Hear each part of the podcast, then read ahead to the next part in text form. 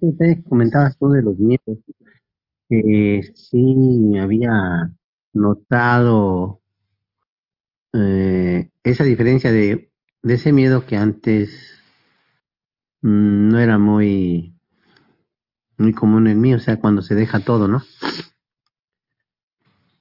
Eh, eh, una pregunta, entonces, ¿se podemos decir que cuando el miedo sale del escenario por completo, podríamos tomarlo como indicativo de que hay cierta plenitud en lo que se está haciendo, o sea, estamos ya en el terreno más firme, por decirlo así? Es que el miedo se va con la sensación de separación o con la falsa identidad. No es ser eh, como atrevido y exponerse a peligros innecesarios, sino que simplemente, como ya no hay sensación de falta carencia, ya no se desea nada. Si no hay deseo, ya no hay ningún miedo.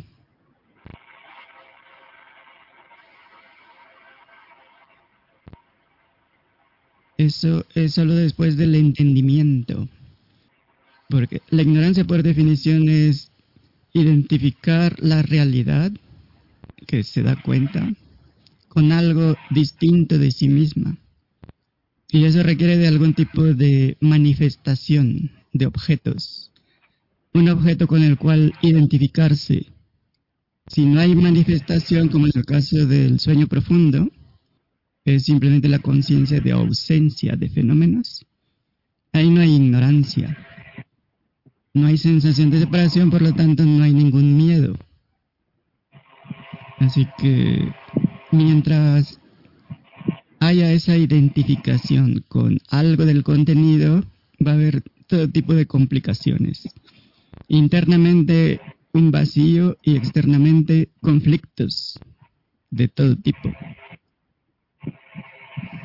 Así que el sufrimiento, los problemas surgen de identificarse con cualquier objeto. Puede ser cualquiera.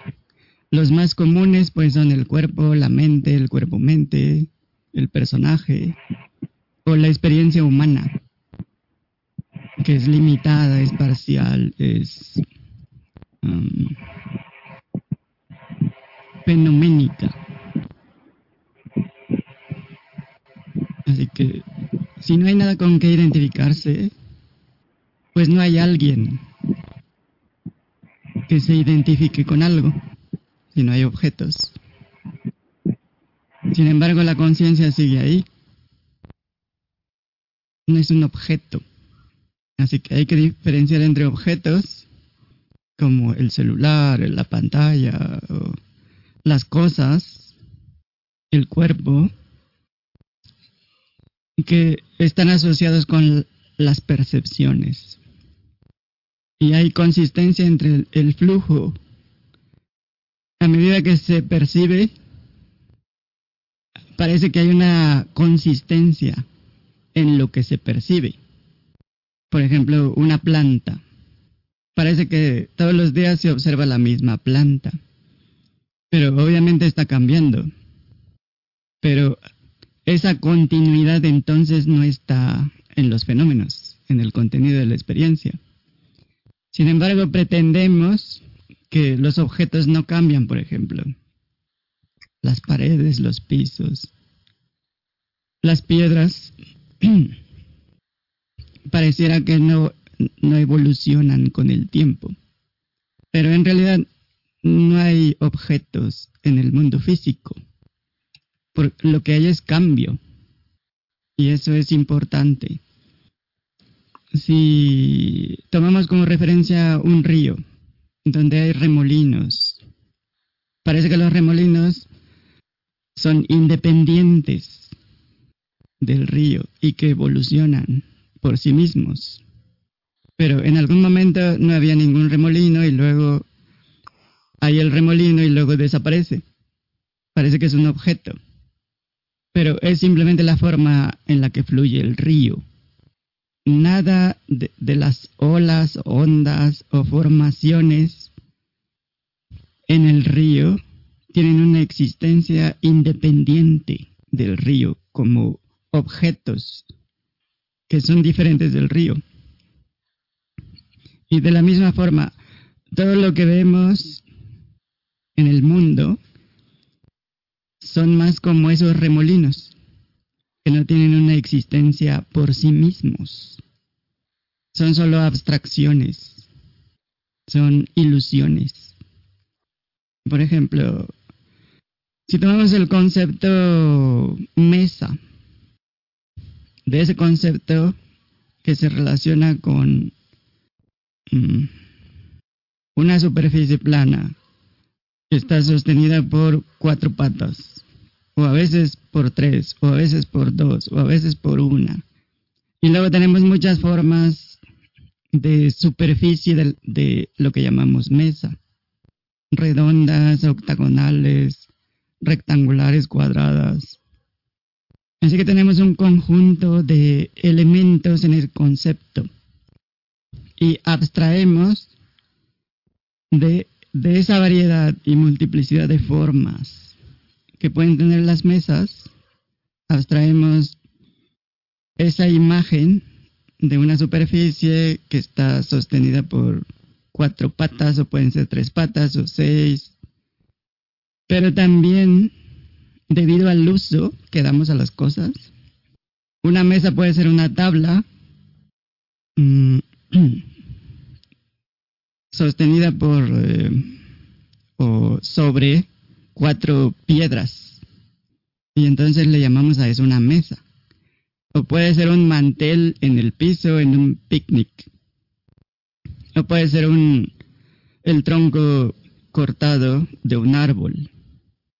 O sea, puede ser cualquier cosa. Así que por el uso abstraemos de ese concepto una representación de ese concepto, de ese conjunto de multiplicidad y diversidad de cosas que pueden ser tomadas como una mesa. O sea, no es algo específico. Puede ser cualquier cosa, una mesa. la superficie de una silla, por ejemplo, se puede tomar como una mesa, donde pones el plato y te pones a, comer ahí. Entonces, de la misma manera, abstraemos eh, unas representaciones de los conceptos, en este caso de, de los objetos. Así que tenemos este flujo universal que se manifiesta de manera local, en, en diferentes formas colores, tamaños. Y eso incluye la forma humana. Pero hay que entender que esa es una abstracción. Es simplemente un concepto, una idea, una representación. Porque en realidad no hay objetos reales, son simplemente interpretaciones de la percepción, de ese flujo universal, de ese movimiento que llamamos objeto. Y especialmente porque los pensamientos, las percepciones también son dinámicos, son un movimiento. No los puedes, no puedes atrapar un pensamiento o tomarle una foto. Si tratas de hacerlo, eh, desaparece. No es como parar un, un vehículo, cuando lo paras todavía sigue ahí, pero un pensamiento cuando lo detienes, ya no sigue ahí, deja de existir. Y las percepciones son más como es como pensamientos, pues como proyecciones, como imaginación. Y en realidad es puro movimiento, un flujo constante. Y eso aplica para lo físico y para lo sutil o, lo, lo que no se percibe por los sentidos. Así que es importante ver que solo hay un flujo y no, no cosas fijas. Sin embargo, hay algo permanente que no cambia. Si tomamos el océano, el mar, eh, la forma en cómo se mueve la actividad son las olas y es simplemente cómo se mueve. Las olas no tienen independencia, no están separadas del mar. Y si lo llevamos al, um, a la idea del mar oscuro de la conciencia, es lo mismo. Todo lo que aparece y desaparece son como las olas del mar. No son independientes del mar. Así que son como uh, danzas o frecuencias o movimientos que aparentemente están localizados pues en el espacio-tiempo. Pero si buscamos en nuestra experiencia qué es lo que no cambia, solo encontramos un candidato para eso. Y es lo que llamamos la realidad que entiende. Y como solo hay una realidad, solo hay un candidato para esa realidad. En este caso es lo que sea que está entendiendo ahora mismo. Así que eso que está entendiendo, por extraño que parezca, debe ser la forma en que esta realidad se percibe a sí misma. Y la identificación es esta realidad que cree depender de una manifestación específica, como el río, el agua, que parece que depende de los remolinos o del movimiento, pero es lo contrario. Todo lo que pasa ahí depende del río, o todo lo que pasa en el, mar oscuro de la conciencia depende del mar oscuro de la conciencia. Podemos tener el mar oscuro de la conciencia sin movimiento, pero no puedes tener movimiento sin el mar oscuro de la conciencia. El mar oscuro permanece, todo lo demás aparece y desaparece, es impermanente, es fugaz, es simplemente un flujo que empieza y termina, que se transforma, que evoluciona. Así que identificarse con, con ese flujo es posible porque olvidamos lo que somos realmente. Y a eso le llamamos ignorancia. Es un es pasar por alto lo que somos y proyectar. Y en esa proyección localizarnos como algo que está en esa proyección. Proyectamos ese objeto, que puede ser un, un cuerpo de cualquier tipo, como en los sueños, y nos identificamos con eso y nos movemos mirando a través, usando ese, ese cuerpo como un vehículo y como un instrumento de percepción. Así que las condiciones previas pues son olvido y proyección. Sin embargo, no es obligatorio olvidarnos. Podemos proyectar el mundo sin olvidar lo que somos. También podemos no tener una proyección y, ni y tampoco olvidarnos de lo que somos. Pero en la ignorancia, dado que nosotros mismos, como la realidad que somos, decidimos ignorar, hay una intención. Y en este caso es olvidar lo que somos realmente o, ignorar lo que somos realmente. Y así entre una percepción y otra, la conciencia es lo único que permanece. Si no hay ninguna proyección, se puede seguir olvidando, pasando por alto. Así que en cuanto se proyecta cualquier objeto, se reanuda esa mm, identificación con, con ese objeto. Por otro lado, podemos tener la proyección sin olvidar que ese es el estado natural. En nuestro estado natural no olvidamos lo que somos realmente, no lo pasamos por alto. No es obligatorio. Si, si no olvidamos lo que somos, ya no podemos identificarnos con nada. Así que ese olvido no es algo natural, como un, una regla. Es más bien como un multimillonario que, que olvida es multimillonario y, y, y, como no tiene nada piensa que, que es un mendigo. Pero el hecho de que haya olvidado no cambia que tenga millones. O sea, su condición natural no cambia. Olvidar lo que es no cambia lo que es.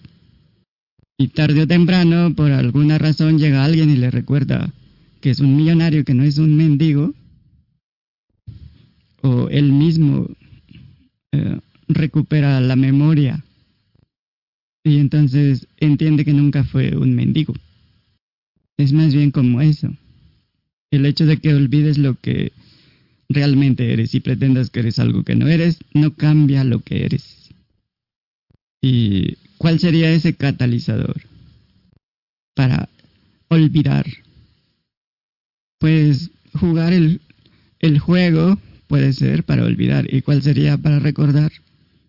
Pues la intención de dejar de jugar el juego, de la ignorancia.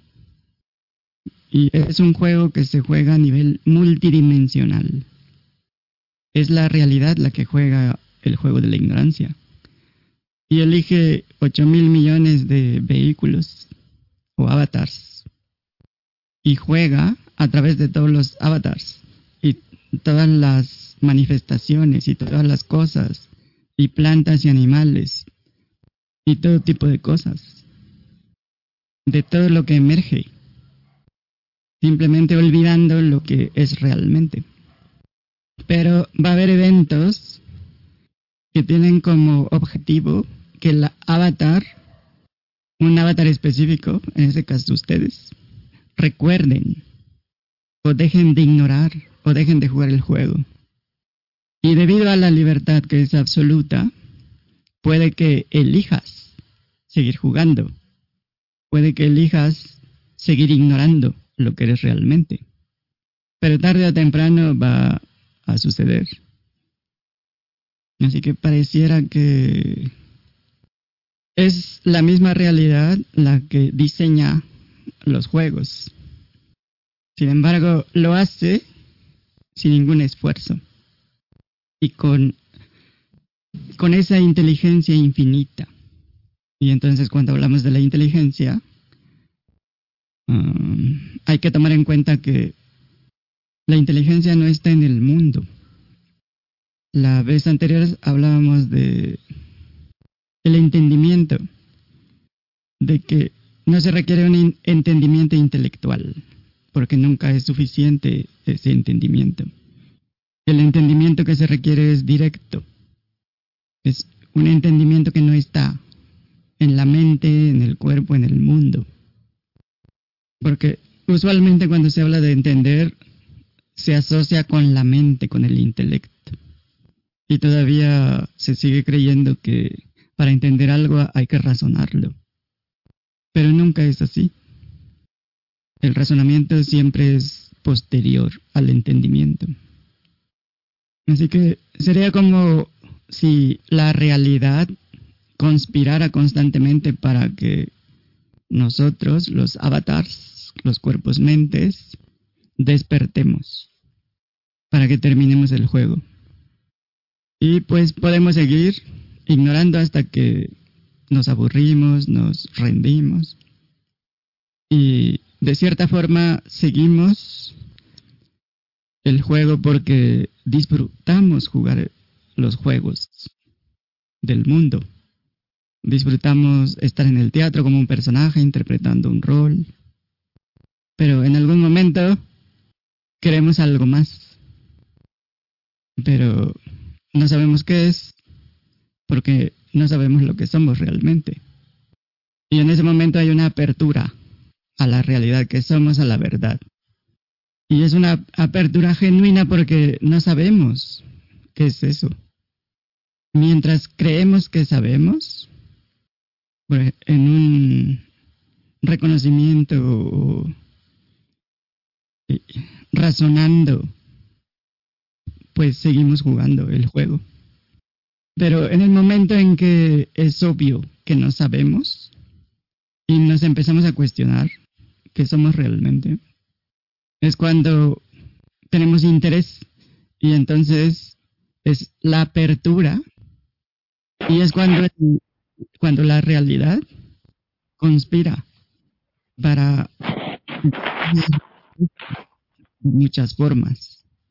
Puede ser a través de un libro, a través de una charla, a través de mm, algo que ves en una película o en algún lugar. Son muchas formas. O a través de algo que cuestiona.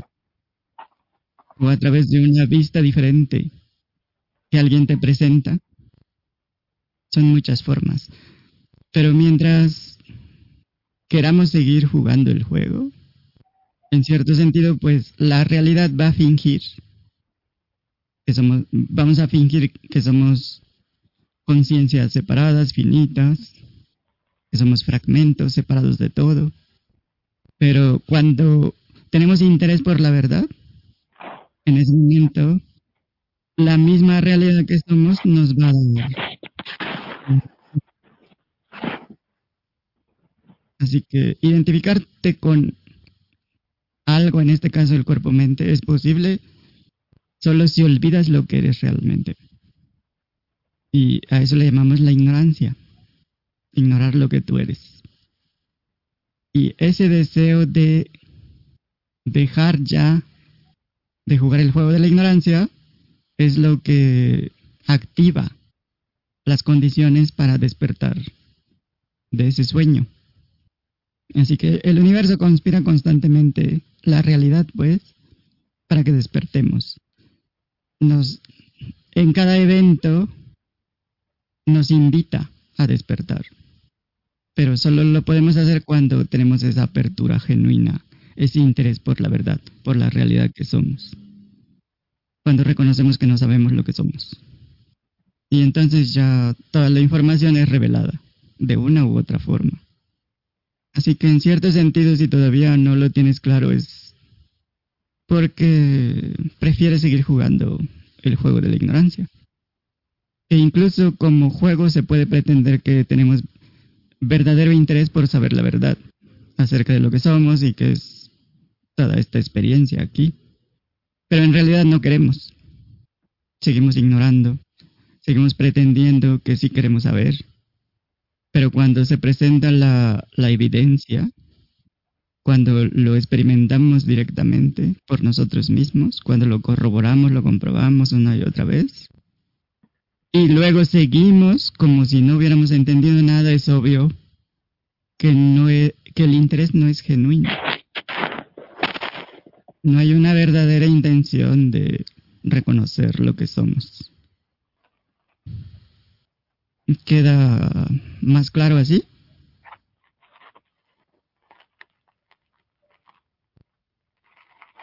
¿Dudas, preguntas, objeciones?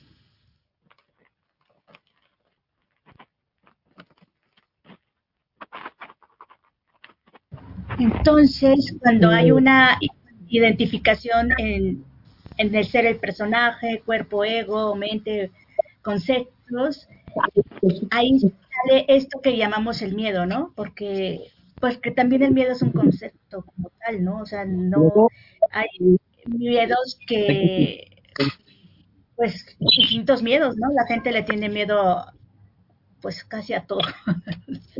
no, bueno, no a todo, pero que a los gérmenes, a las arañas, a, los insectos. Mientras sientes que eres un fragmento frágil, en riesgo, en peligro, no hay forma de no tener miedo.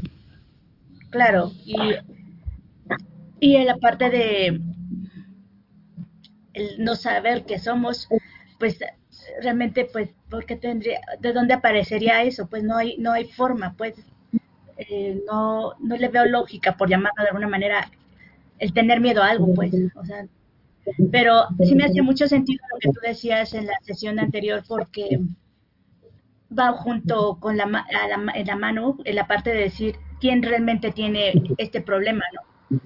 porque el infinito no tiene un problema como tal, ¿no? O sea, no tiene, no está en, en carencia, eh, no tiene problemas o pues nada de esas cosas, pues también va junto de la mano esta parte de preguntarse quién realmente tiene un problema, quién realmente está triste, quién está realmente enfadado, o sea, este, quién realmente perdió a alguien, por llamarlo de alguna forma, ¿no?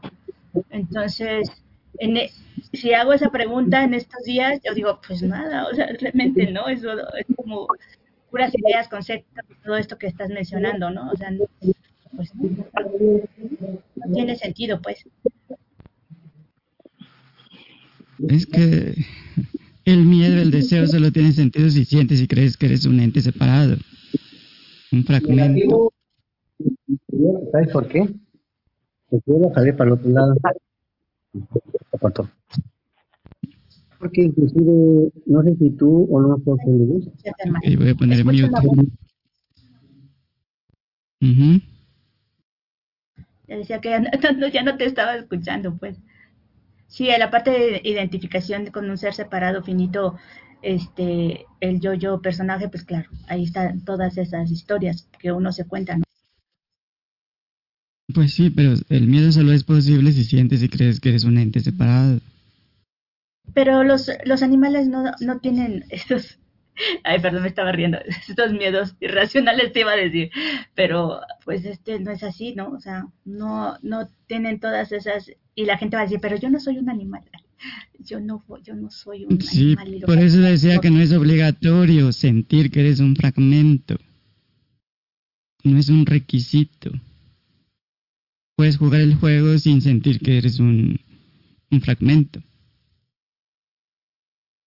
Otra cosa que se confunde es atención con conciencia o mente con conciencia. La raíz es atencio que tiene dos partes, a, que significa hacia en dirección a, y tendere, que significa extenderse o estirarse hacia algo en particular, en este caso, hacia los fenómenos, hacia cualquier objeto. Y se interpreta como dirigir la mente hacia algo que no es necesariamente la mente, es simplemente la atención o concentrarse en algo que tampoco tiene que ser la mente. Y también se derivan como atender o estar atento. Y cuando hacemos cualquier tipo de investigación, pues ponemos la atención, en este caso, a, a lo que llamamos yo. Y si a lo que llamamos yo es el cuerpo, mente, pues ponemos atención a alguna parte del cuerpo, sensaciones, o, a lo que percibimos con los sentidos, como la experiencia de ver cualquier cosa o pensamientos. Y cuando ponemos la atención en varias cosas, como la, la señora que va conduciendo, hablando por teléfono y, y, jugando con su hija, en ese caso todo eso se, se junta en una sola percepción. Por las no, Es un solo enfoque. No, no es enfocar en varias cosas, sino es una sola cosa que está compuesta de varias cosas, pero que se trata como una sola cosa.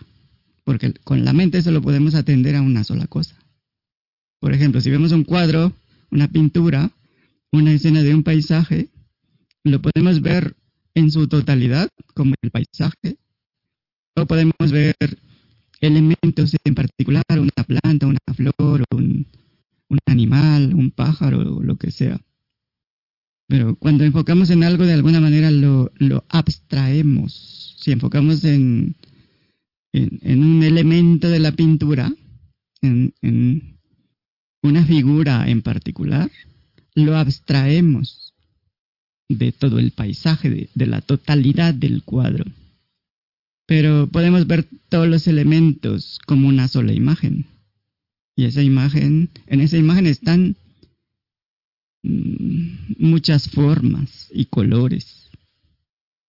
si no dirigimos la atención a algo en particular, la atención se relaja y lo que queda es una sola experiencia que incluye la totalidad. Incluye todo lo que, lo que podemos incluir con la mente, porque tiene sus limitaciones. Por ejemplo, aun cuando en la experiencia está incluido lo que no podemos percibir con los sentidos, pues usando los sentidos solo podemos abarcar hasta cierto punto. Pero eso no quiere decir que no podamos incluir lo que no perciben los sentidos. Así que si percibes, por ejemplo, la pantalla del celular o el monitor de, la computadora, sin, sin ningún énfasis en algo en particular, en otras palabras, relajando, desenfocando la atención, pues no tienes que moverte hacia eso, o sea, extenderte o estirarte hacia eso. Simplemente aparece en ti, en tu experiencia, en eso que se da cuenta, que es lo que tú eres. Así que como lo que somos, nunca nos extendemos ni estiramos en ninguna dirección hacia nada en particular. Todo aparece en lo que somos. Pero nosotros, como lo que somos realmente, seguimos inalterables, inamovibles. Así que cuando hablamos de poner la atención o darle atención a algo en particular, eso es simbólico, es metafórico, porque en realidad son las cosas las que se dan a sí mismas, a nosotros, a la, a la realidad, que se da cuenta de esas cosas. Como conciencia no damos ninguna atención especial a nada, a pensamientos, sensaciones, percepciones. Todo eso se presenta ante nosotros, todo eso emerge en nosotros solo parece, es aparente que sentimos o tenemos la noción de que hay cosas a nuestro alrededor que podemos seleccionar para enfocar la atención específicamente en algo en particular. Luego, si le agregamos neurosis, esquizofrenia,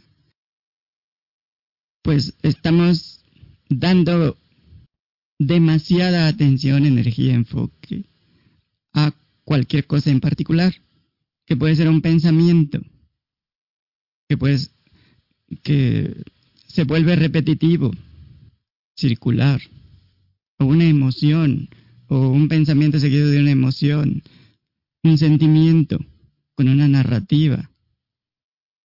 Pero ya sea que el cuerpo esté inmóvil o esté en movimiento, podemos enfocar la atención en, en cualquier zona particular del cuerpo y se le puede dar más atención a alguna zona en particular. Y aparentemente hay una pérdida si confundes mente o atención con conciencia, entonces dirías, hay una pérdida de conciencia, porque piensas que la conciencia se, se, se, comprometió, está eh, invertida, se ha fijado en algo en particular y entonces ya, ya no puedes abarcar la totalidad de la pantalla. Y cuando se cuestiona, por ejemplo, el hecho de que es que si yo soy la totalidad, ¿por qué no soy consciente de lo que está pasando ahora mismo en Nueva York o en Francia o en Ucrania o Rusia o donde sea? ¿O por qué no sé lo que piensan los demás? Se está confundiendo mente con conciencia. Si la conciencia es universal, no tiene limitación, pero la mente tiene limitación. Entonces, debido a las limitaciones del instrumento, no se puede percibir lo que está pasando a, 500 kilómetros de aquí. Ni siquiera es posible notar lo que está pasando en el cuerpo, mucho menos lo que pasa alrededor. Si te pregunto, ¿estás consciente de la sensación de la planta del pie derecho? Diriges la atención al pie, a la sensación y dices, pues sí, estoy consciente. Sin embargo, antes de que te preguntara, no notabas esa sensación. Eso no quiere decir que era una sensación inconsciente, porque ese es el argumento que usan.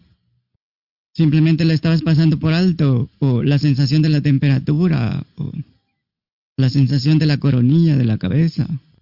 Eso no quiere decir que está fuera de la conciencia, quiere decir que está fuera de las limitaciones de la mente. También puede ser que simplemente olvidas todo lo que está pasando en todos los lugares del universo, o lo pasas por alto, lo ignoras. Y eso incluye lo que están percibiendo plantas, animales, insectos. Y también parece que es una actividad de la mente enfocar la atención. Y eso representa un esfuerzo.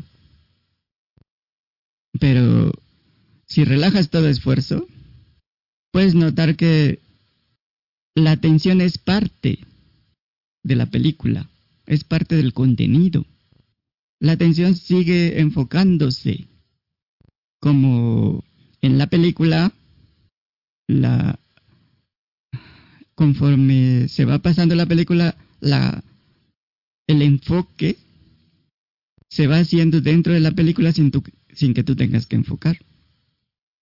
Entonces, la atención sigue enfocando y simplemente ya no enfatizas nada, ya no refuerzas nada. De tal manera que todo es equivalente. De tal manera que nada es más importante que nada. Y esa es una representación, analogía de cuando decimos descansar en la realidad que somos. Porque ahí no hay ningún esfuerzo.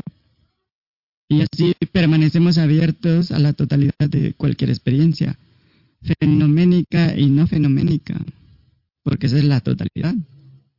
Y en el caso de la experiencia del mundo, pues hay pensamientos, sensaciones, percepciones. Pero eso no quiere decir que es todo lo que hay. Y cuando usamos el lenguaje simplemente pues le damos más atención a, al intelecto, a los pensamientos, más que a las sensaciones o percepciones. El énfasis está primero en los pensamientos. Ya luego sigue el cuerpo, las sensaciones. Y pareciera que son menos importantes. Y luego lo que pasa en el mundo. Pero si vemos los tres elementos como equivalentes, ninguno importa más que, que otro. Si ya no le damos preferencia al, razonamiento, al pensamiento, entonces ya liberamos la atención. No enfocamos en nada, no hay ninguna dirección en particular a dónde apuntar hacia dónde extendernos. Y podemos seguir actuando desde esa apertura, sin dar más ni menos importancia, relevancia a nada en particular. O sea, permitimos libremente, sin esfuerzo, descansando en lo que somos, como lo que somos. Ahí no hay resistencia. Entonces ya puede emerger lo que sea. Y en ese momento estamos actuando como lo que somos. Porque la conciencia siempre está abierta a lo que sea que aparezca. No, no está en contra de nada, no prefiere algo sobre otra cosa, no resiste nada, no lucha contra nada, no quiere cambiar nada. Nada le importa más que nada. Todo es neutral. Todo es simplemente lo que es contenido. Así que acepta todo incondicionalmente, tal y como es, sin pintarlo, sin saborizarlo. Pero desde la vista limitada, parecería que eh, eso de permitir que todo se desenvuelva como sea, requiere de mucho esfuerzo, de procesos largos. Pero es todo lo contrario. Es como lo que tomamos de ejemplo el cuerpo tenso. Relajar el cuerpo, regresarlo a su estado natural, parecería requerir de masajes y tratamientos y pastillas, de relajantes, para que se suelte esa tensión. Pero la única razón por la que parece que se tiene que hacer una actividad que requiere de mucho esfuerzo es porque la atención se, se volvió habitual, lo normal. Nos acostumbramos, pasamos por alto que simplemente hay, hay, que dejar de tensar innecesariamente el cuerpo para dejarlo en su estado natural. Y eso es lo contrario de cualquier tipo de esfuerzo. Es la relajación de todo esfuerzo, del esfuerzo que se está haciendo para mantener los músculos contraídos de manera innecesaria, irracional. Y es lo mismo con esa apertura natural. Es lo que somos.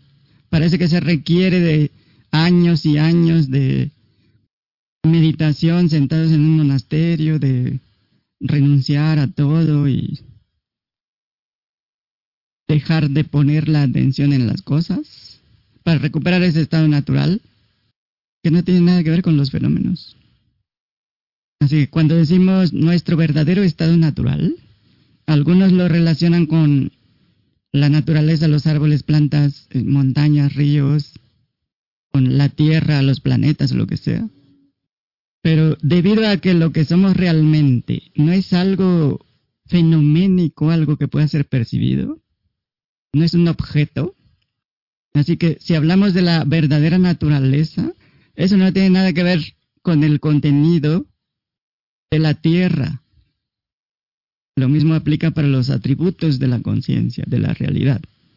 Cuando hablamos de paz, plenitud, felicidad, amor, libertad, no estamos hablando de algo fenoménico, no hablamos de emociones, no hablamos de una forma de pensar, ni de una actitud o personalidad o una forma de actuar. Eso es válido al principio. Se tiene una idea de que es un asunto intelectual, mental, que si queremos entender tenemos que razonarlo. Y de que estamos tomando esa decisión de liberarnos. Y aparentemente es una actividad que hay que hacer. Y tiene prácticas físicas, mentales, emocionales, espirituales. Y de todo tipo, rituales y sustancias o lo que sea. Pero entre más investigamos a profundidad lo que está pasando realmente y mientras más quitamos esas capas de ignorancia, esos velos, esa basura, más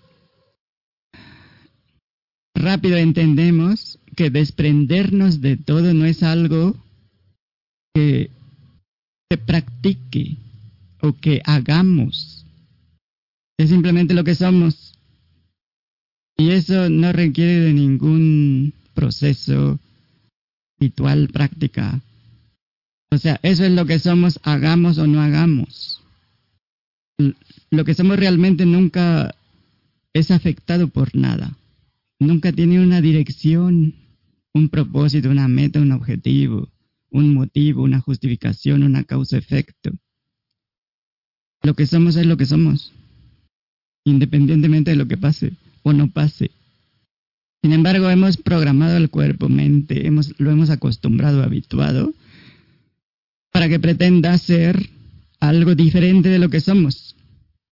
Que sea un ser humano, una persona que actúa de cierta manera, que es capaz de hacer ciertas cosas y otras no. Nos habituamos a actuar como ese ser imaginario que inventamos, que somos, llamado persona, personaje, y que entra y sale y que va y viene, está en un viaje que va a alguna parte, tiene una meta, está siempre involucrado en alguna actividad, persiguiendo un objetivo personal.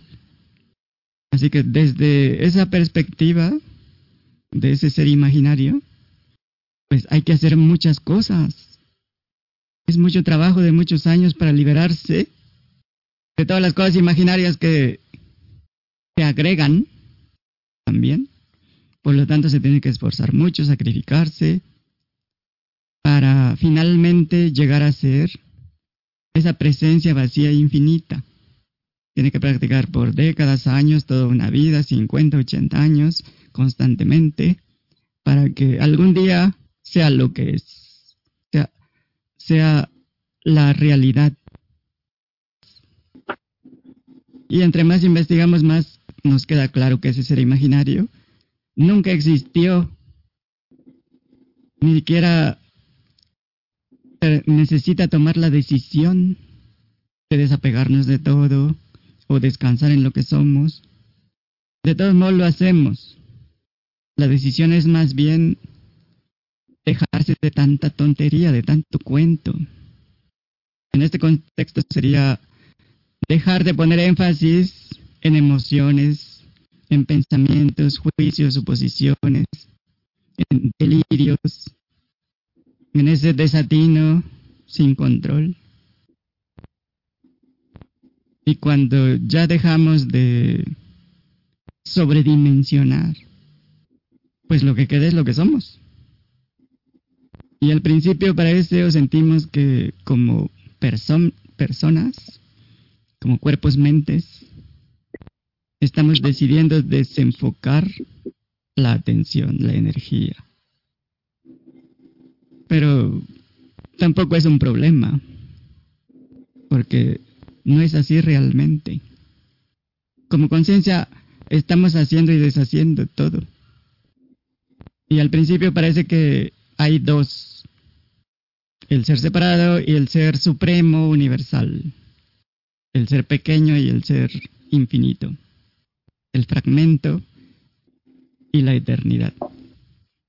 Pero luego es obvio que el ser separado es simplemente una actividad más del verdadero ser. Así que hacemos la investigación como si la conciencia con la que el ser separado es consciente del mundo fuera la única realidad. Cuando nos referimos al yo, estamos hablando entonces del verdadero yo, porque solo hay una realidad, solo hay una conciencia.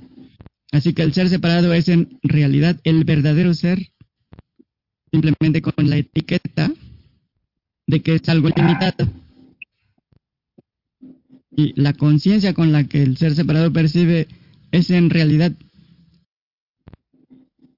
la única realidad. Sin embargo, desde el punto de vista del ente separado, es la verdadera conciencia más creencias, ideas acerca de la conciencia limitada, finita, fragmentada. Así que incluso el ser separado es el verdadero.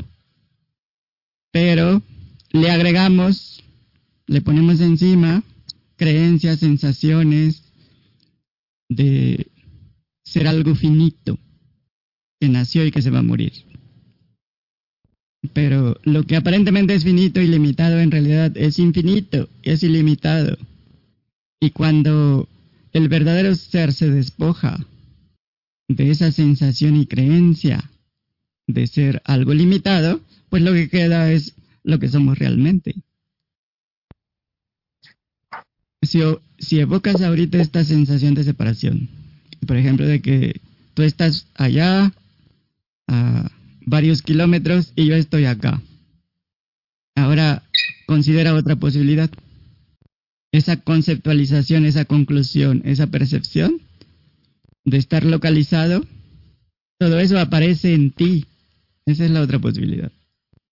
Primero dirigimos la atención a los objetos y después permanecemos como lo que somos realmente.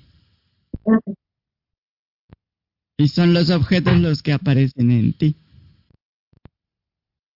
Y eso ya cambia la calidad de la percepción.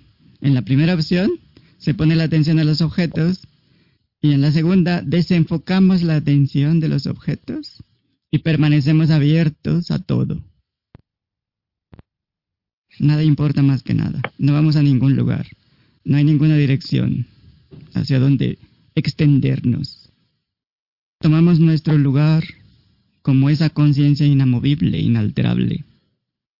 Porque ahí es donde nos encontramos, donde estamos. En el mundo nunca nos encontramos porque no estamos en ningún mundo. Ya, una vez entendido esto, podemos hacer cualquier cosa con el cuerpo, mente o con cualquier objeto o herramientas sin sobredimensionar nada, sin exagerar nada, sin endulzar ni colorear. Vemos las cosas tal y como son, no le agregamos nada, Sobre todo no le agregamos drama, complicación, sofisticación. De todos modos, como conciencia, es lo que hacemos. Todo lo que aparece, aparece porque lo aceptamos sin resistencia. Así que si dejamos de poner atención en algo en particular, relajamos la atención y entonces quedamos sin esfuerzo como lo que somos. Y luego surge alguna situación, hay que enfocar la atención, hay que atender alguna situación, algún evento. A lo mejor requiere que concentremos la atención y la mantengamos enfocada, pero en ningún momento tiene que ser esforzándose. En ningún momento tiene que ser un conflicto, una lucha. En ningún momento representa ningún problema. Y lo hacemos hasta que sea nuestra forma normal de actuar. En otras palabras, estamos recobrando, recuperando, restableciendo nuestro estado natural de ser. Luego podemos enfocarnos con intensidad en alguna actividad sin perder necesariamente el sentido de lo que somos realmente, sin olvidar lo que somos, sin ignorar lo que somos realmente. En otras palabras, no vuelves a reducirte a una fracción insignificante, no vuelves a separarte del universo, del mundo. Y si vuelves a jugar a que los asuntos demandan de tu atención, pues vas a actuar como si los asuntos estuvieran fuera de ti. Y entonces ya estás otra vez separado. Y si ese es tu caso, pues experimenta con una actividad en la que te pierdas, te olvides de lo que eres y te identifiques con el cuerpo-mente con la personalidad. Y también incluye una actividad en la cual no hay ninguna separación, ningún esfuerzo. Todo sucede por sí mismo. una actividad en la que actúas al menos más consistente con la realidad que tú eres. Y prueba en ambas actividades, pero totalmente consciente de lo que estás haciendo. En la primera te vas a perder a propósito. En la actividad te vas a olvidar a propósito. Que no eres un cuerpo-mente, una persona. Luego, en la otra actividad que haces sin esfuerzo, naturalmente, espontáneamente. Notas cómo es y luego vuelve a hacer la otra actividad. Y es más fácil ver que en realidad nunca dejas de ser lo que eres. O sea, no te vuelves de repente un ser separado. Por ejemplo, para hacer una llamada, hacer un, un trato, una venta, una negociación o lo que sea, algún trámite. Siempre es lo que eres. Eso nunca cambia, lo que eres no cambia con ninguna actividad. Así que puedes hacer el experimento solo para confirmar si eres o no un ente separado. Y distribuimos las posibilidades 50-50 hacemos la comprobación, sacamos la conclusión en base a lo que comprobamos. Y si es la llamada telefónica, pues podemos reconocer que el teléfono, el evento o, la situación no te está gritando que eres un ente separado o que necesitas ser un ente separado para hacer la llamada. El mundo no nos impone no nos obliga a sentir que somos entes separados. Eso es algo que agregamos, que imaginamos, que suponemos. Y entonces ya decimos, ya justificamos que estamos muy ocupados en el mundo. Y el mundo es esto y aquello.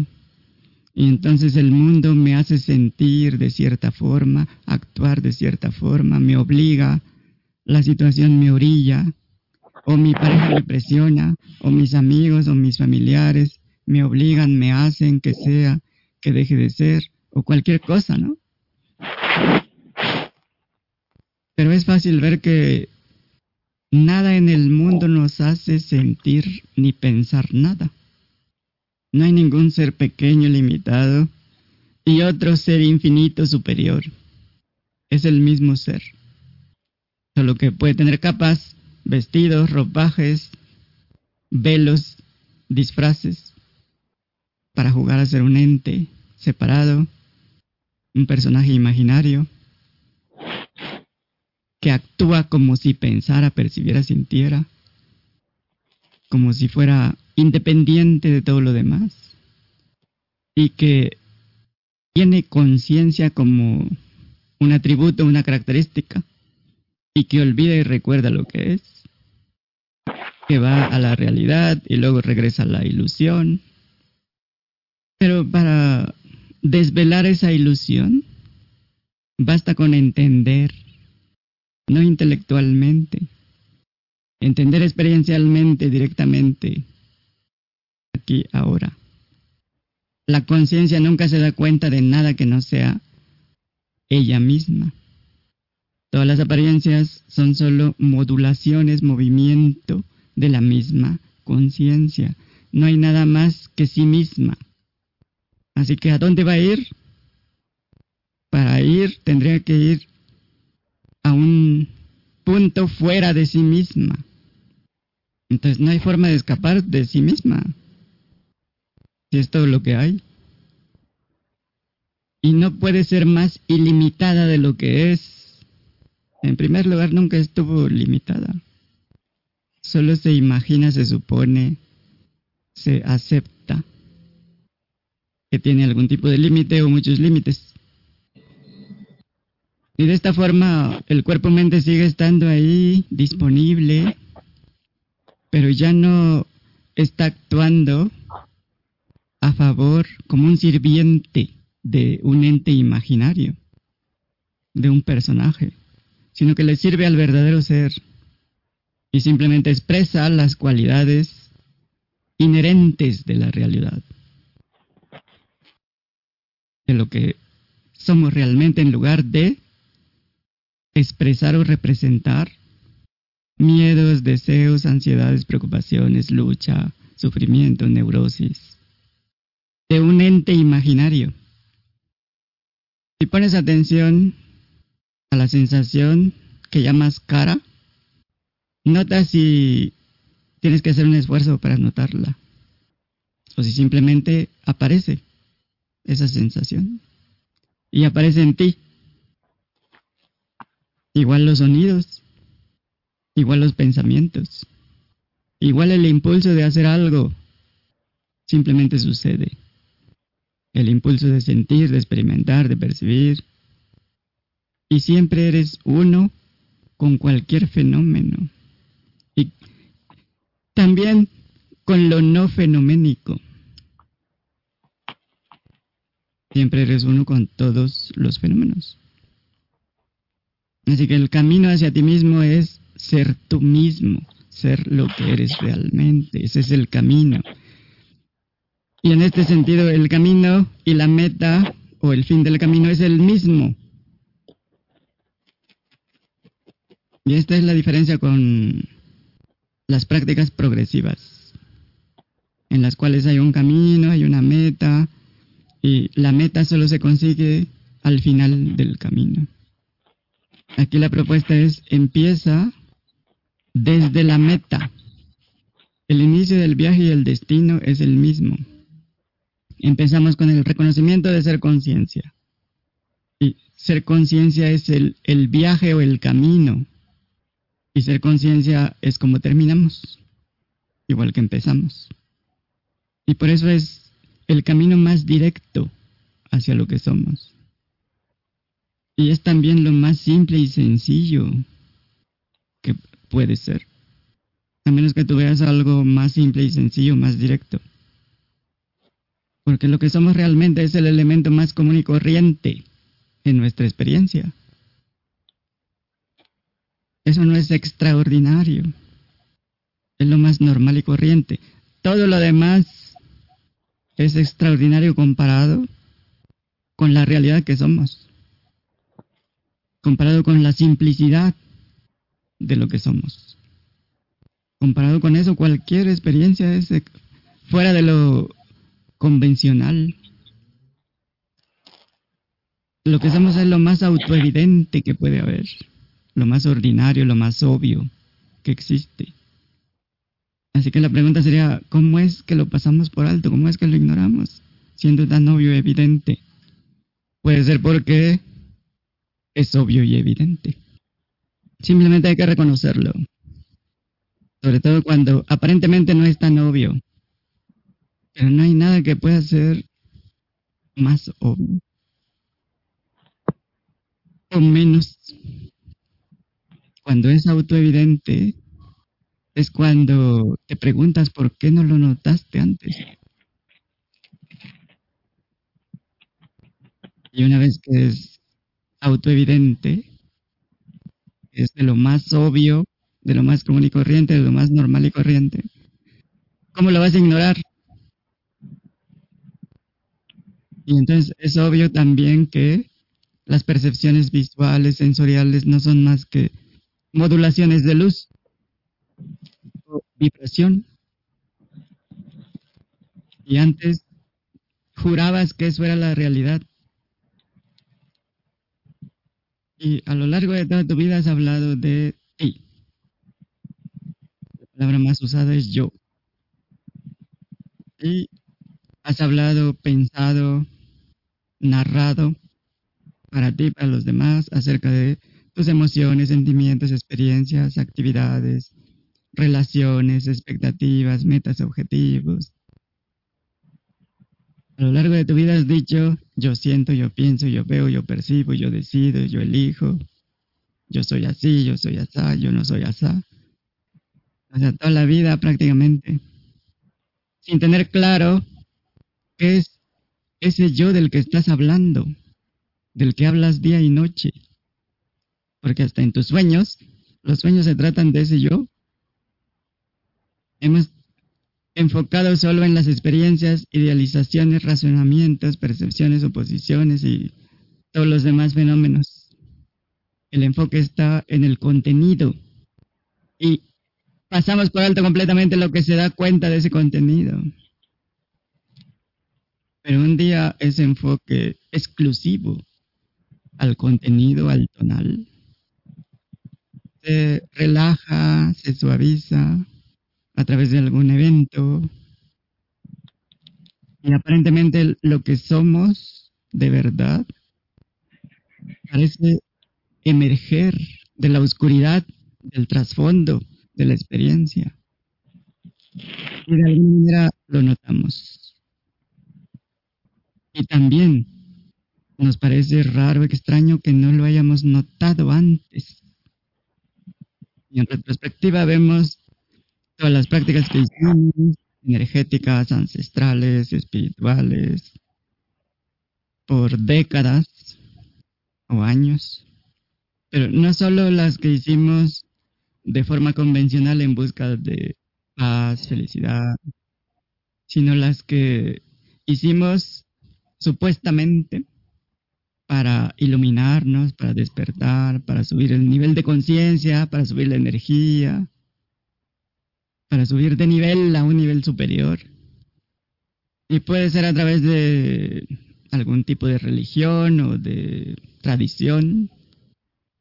Pero normalmente es, pura parafernalia espiritual en la que estuvimos involucrados, algunos por décadas. Y lo que estábamos buscando era ese reconocimiento de lo que somos realmente algún tipo de acceso a esa paz de la que tanto hablaban, pero que nunca encontramos en ningún evento, en ninguna experiencia. Y prácticamente de eso trata toda la literatura llamada espiritual o enfocada en, en lo espiritual.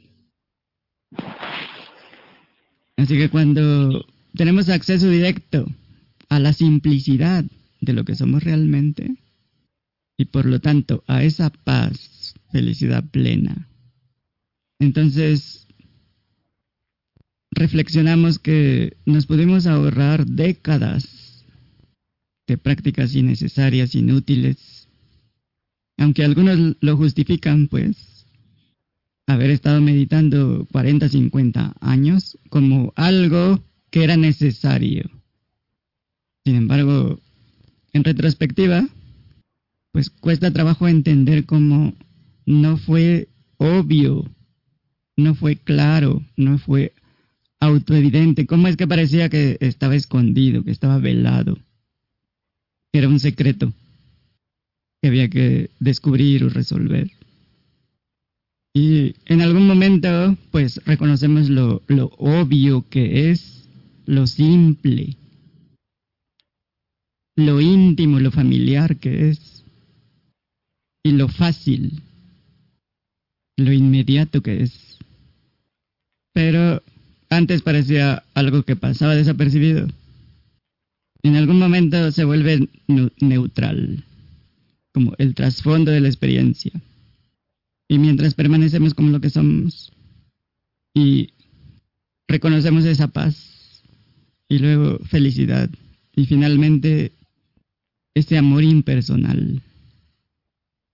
Pareciera que ese es el orden, porque esas cualidades al principio son algo interno, pero luego se comparten con los demás y con lo que nos rodea, debido a esa sensación o reconocimiento de, de compartir ese mismo ser. Al principio no parece tan obvio, pero luego también se vuelve evidente que somos la misma conciencia, con diferentes apariencias. Y el amor es simplemente ese reconocimiento de ser lo mismo, de ser la misma realidad. Y entonces ya no hay ninguna separación, pero nunca existió realmente. Así que nunca fue necesario soltar mientras creas que debes deshacerte de la sensación de separación, por ejemplo, para tener acceso a la felicidad, si lo crees, pues le estás dando a esa sensación de separación una importancia que no tiene. Y al, hacer, al hacerlo, al poner la atención ahí, refuerzas esa sensación de separación simplemente pensando, creyendo que tienes que deshacerte de esa sensación. Pero es tan sencillo como reconocer que nunca hubo ningún ser separado.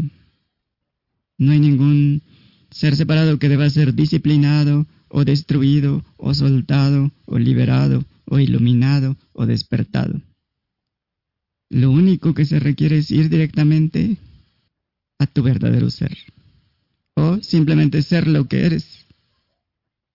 Porque incluso los que llevan, pues, la mayor parte de su vida meditando religiosamente, demuestran lo inútil de esa práctica. Porque son los que dicen, solo puedo permanecer unos segundos en silencio o en, en el ser verdadero. Pero luego aparecen pensamientos, percepciones, interfieren o la mente no, no deja de perseguir algún tipo de objeto. O también se pueden aburrir, porque se vuelve una práctica monótona, aburrida. Y en lugar de buscar algo, una alternativa, otra opción, lo siguen haciendo. Se obligan a seguir, aun cuando en media vida no han llegado a ningún lado. Es un callejón sin salida. O tienen la esperanza de que algún día van a tener esa experiencia trascendental, extraordinaria. Entonces, se quedan en silencio por unos segundos y luego se pierden en los asuntos de la mente del mundo en el contenido de la experiencia. Simplemente porque han estado entrenando al cuerpo-mente durante décadas para hacer eso. Y luego se sorprenden. Sobre todo los que confunden la mente con conciencia. usan la mente para reconocerse como lo que son realmente, rastrean hasta la fuente, la esencia, pero no desenfocan la mente. Puede que lo hagan momentáneamente, reconocen lo que son por un instante, reconocen la fuente de todo lo que hay, pero debido al programa, al patrón repetitivo de la mente, a los hábitos del cuerpo-mente, otra vez la atención se dirige a cualquier objeto y muy rápidamente están otra vez perdidos en el contenido de la experiencia.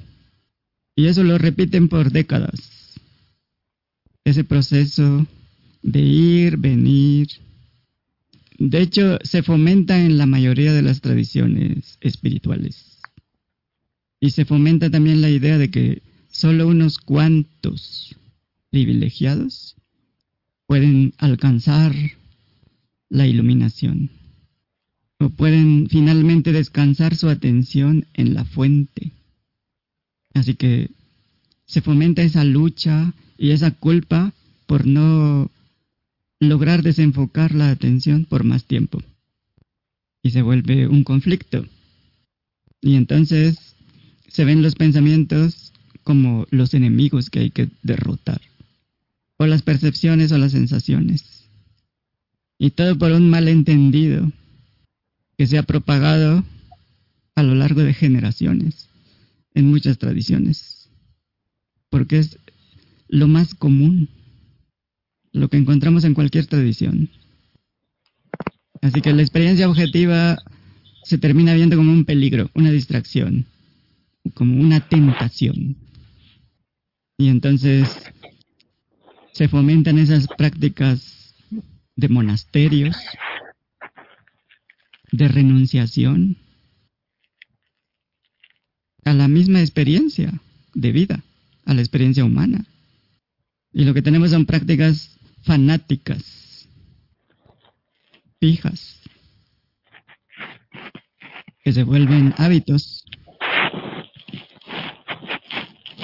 Así que al principio, en las primeras fases de la investigación, debido a que tenemos ese hábito de poner la atención exclusivamente en el contenido de la experiencia y, y, en nada más, pues primero hay que relajar la atención, permanecer como lo que somos hasta reconocer directamente lo que somos, no mentalmente, no por medio de la atención, porque es otra cosa que, que se fomenta. Hay muchos que quieren reconocerse, identificarse, encontrarse como un objeto que puede ser percibido y como no lo encuentran, dicen, esto no funciona. Así que con el tiempo permanecemos cada vez más y más como lo que entendemos directamente que somos. Pero primero hay que entender directamente.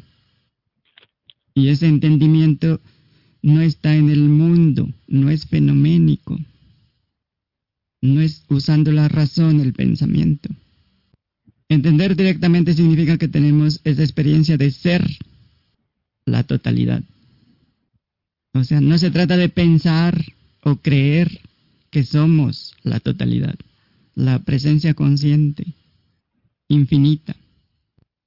Nos basamos en los hechos, en la experiencia.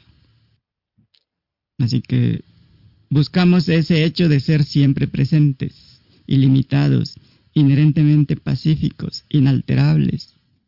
Exploramos estas cualidades y esa es una buena razón para permanecer más como lo que somos realmente. Porque solo como lo que somos realmente, algo no fenoménico, podemos explorar las propiedades de lo que somos que tampoco son fenoménicas. O sea, no, esperamos encontrar algo que podamos percibir, como percibimos las emociones, por ejemplo. Y entonces ya nos vamos sumergiendo cada vez más profundo en eso que somos y que experimentamos directamente que somos y sabemos directamente que somos Sabemos lo que somos por nosotros mismos. Y entonces reconocemos esas propiedades o cualidades inherentes a lo que somos. O sea que esas, si esas cualidades están, si esas propiedades están, quiere decir que estamos. No están separadas. Si hay una, están todas. Y si hay una, estamos. Y luego regresamos al mundo, al contenido, al teatro, con esa paz que no está en el mundo, con ese amor, con esa aceptación impersonal y con toda la libertad para disfrutar, celebrar cualquier experiencia, que son experiencias mundanas, relativas, teatrales, y que pueden ser dramáticas o que pueden ser cómicas o de, cualquier género. Pero esto no tiene nada que ver con renunciar o rechazar el pensamiento o las percepciones o las sensaciones. Eso solo fomenta la ignorancia, fomenta la sensación de separación, de ser algo que no somos. Eso es lo que hacen todas esas prácticas que consisten en cancelar la mente. Así que esa pasión por la vida emerge de forma natural, por el mundo, por todo lo que, todas las experiencias, por todo lo que hay. Eso también es natural. Una vez que reconoces que tú eres todo y que no hay nada separado de ti y que todo aparece en ti y que todo eres tú. Porque si esa paz que encontramos en, ese reconocimiento de lo que somos realmente, si, si es frágil, si en cuanto regresamos al drama, a las experiencias del mundo, perdemos casi de inmediato en cuanto nos ven mal, ya perdemos esa paz. Simple y sencillamente significa que no es la verdadera paz. Es simplemente una idea que tienes de lo que es la paz, lo que llevas. Es simplemente un estado mental, emocional, temporal, de bienestar físico, tal vez. Y eso lo confundes con la verdadera paz. Para que la paz sea la verdadera paz debe ser inquebrantable, inalterable nada de lo que pase en la experiencia del teatro puede perturbar esa paz. Entonces, es una forma de identificar si estamos trayendo al mundo la verdadera paz o, o es otra vez algo imaginario, algo intelectual. Y pues hay muchas razones para regresar al teatro del infinito, pero la mejor que podemos tener es para probar si realmente estamos actuando como lo que somos, si las, las características que tenemos son reales, si lo que expresamos coincide con lo que somos realmente. Y entonces así confirmamos si es otra mentira o si es real, si es verdadero. Comprobamos si es algo permanente o simplemente un estado imaginario, otro más, una idealización, una conceptualización más, un estado fugaz, frágil. Y así ya podemos regresar al mundo y permitiéndonos ser lo que somos, permitimos que nuestro entendimiento directo sea puesto a prueba por los eventos de la experiencia mundana. Eso no quiere decir que haya que someterse a torturas o peligros innecesarios o sacrificios o luchas, ya de por sí hay tensiones físicas que son normales. Y eso va a seguir funcionando. Porque son la forma que tenemos de identificar riesgos. O sea, no es algo negativo. Tiene una función. Pero las tensiones que correspondían, que estaban directamente relacionadas con la creencia y sensación de ser un ser separado, finito, limitado, que nació y que se va a morir, frágil, que cualquier cosa lo puede matar. Todas esas tensiones físicas, mentales, emocionales, se van con ese con esa disolución de ese ser separado porque esas creencias tienen su contraparte en el cuerpo, en forma de tensión, contracción, en forma de prepararse para la sobrevivencia, para la lucha, o para la huida, o para la pelea, o para congelarte. Así que ese ir y venir en la primera fase de la investigación acaba cuando ya es obvio lo que somos. Y entonces nos estabilizamos como lo que somos. Se vuelve nuestro estado natural. Nuestra verdadera identidad se recobra, se restablece. Y ahora, sin importar a dónde vamos, sin importar lo que experimentamos, lo que aparezca, seguimos como lo que somos.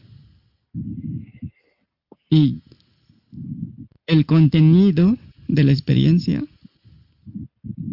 ya no tiene esa aparente capacidad que tenía para sacarnos de nuestra verdadera identidad. Porque antes le echamos la culpa al mundo, a los demás, a los eventos, a las situaciones, a cualquier cosa. Y entonces ya no hay distinción entre conciencia y experiencia del contenido. No hay diferencia entre poner atención a los objetos, a la experiencia, o poner la atención en, en lo que somos realmente. Porque la experiencia y la conciencia ya no se ven como dos cosas separadas los pensamientos, sensaciones, percepciones, ya no se ven como un problema, como un distractor de lo que somos, como un enemigo que, enemigo que nos saca de lo que somos. Porque es autoevidente que no se requiere eliminar nada para reconocer lo que somos. Y pues no hay nada que suceda a menos que lo permitas. Porque podría parecer que no encuentras cómo retirar ese permiso a los eventos, el permiso que tienen para controlarte, para sacarte de tus casillas o de la realidad que, que eres. O no encuentras cómo retirar esos permisos a las cosas que van en tu contra y que obviamente tú creaste. Y la forma de retirar todo eso, esos permisos, para que aparezcan, es simplemente entender directamente que no hay nada que pueda controlar a la conciencia más que la misma conciencia. Simplemente hay que entender que nunca hemos sido personas, personajes, cuerpos, mentes. Así que la forma de retirar ese permiso para que mm, para que siga la misma película velando la pantalla es simplemente darte cuenta de que ninguna película vela la pantalla. Y eso es suficiente. Si te das cuenta de que ninguna película vela la pantalla, entonces, ¿qué tienes que hacer? Ya no hay nada que hacer, nunca hubo nada que hacer.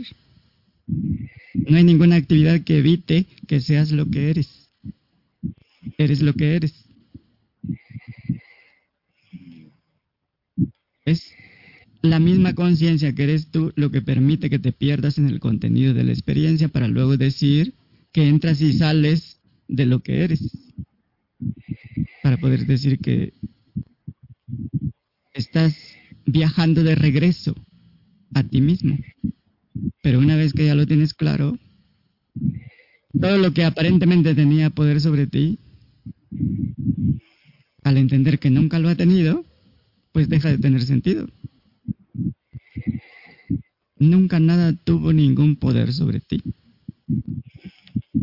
Y entonces ya puedes abrazar cualquier experiencia, entregarte a cualquier experiencia, sin oscurecer, sin olvidar lo que eres. Y como cambia la calidad de la experiencia, la realidad que eres empieza a permear todo lo que sucede, todo lo que haces. Empieza a permear los pensamientos, sensaciones, percepciones. Así que nunca fue necesario dejar de pensar, de sentir, de percibir para ser lo que eres, para reconocer lo que eres. Nunca tuvo que cambiar nada. Y una vez que lo entiendes, nunca hubo razón para sobredimensionar, dramatizar o minimizar las cosas. Por lo tanto, ya puedes disfrutar cualquier cosa. Mm, si de repente mm, hay una alarma, notificaciones de que hay que evacuar la ciudad porque el volcán se activó, porque viene un meteorito o un misil, pues entonces hay algo que atender y es urgente. Pero eso no es ninguna razón para sentir culpa, remordimiento, vergüenza. No es una falla atender las situaciones que emergen. Simplemente se atienden, se hace lo que se tenga que hacer para ponerse a salvo, para alejarse del peligro. Agarras tus mascotas, los documentos, tarjetas o lo que sea, te organizas con tus familiares para abandonar la ciudad. Y, ya que estás fuera de peligro, pues ya no tiene caso seguir enfocando en el contenido, porque ya no estás en emergencia. Ya no es necesario agregarle nada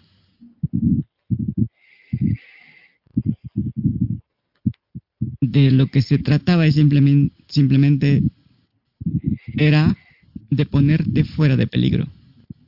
Y ya. Así que no es ningún problema. No es ningún problema atender a pensamientos, sensaciones, percepciones. No es un error, no es inapropiado. Es parte de la experiencia.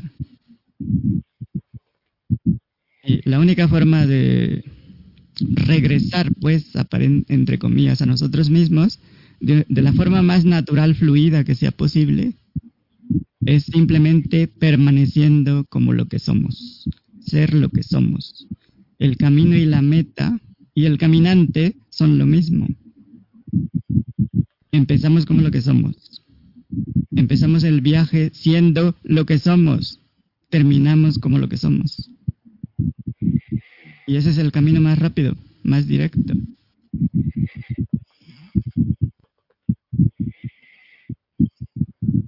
Así que la causa fundamental pues del sufrimiento innecesario e-, es ese concepto condicionado, aprendido, esa creencia de ser un ser humano.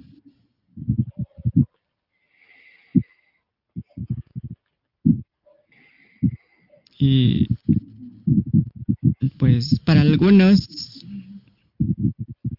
puede seguir funcionando de forma inadvertida, como disfrazado de otra cosa, como una sensación, por ejemplo.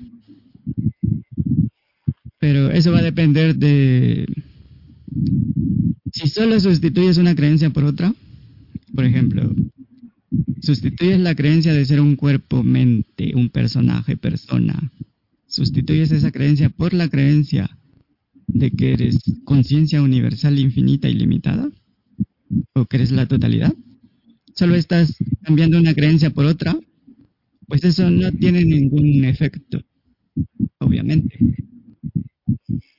Lo que tiene un efecto es cada vez que entiendes directamente,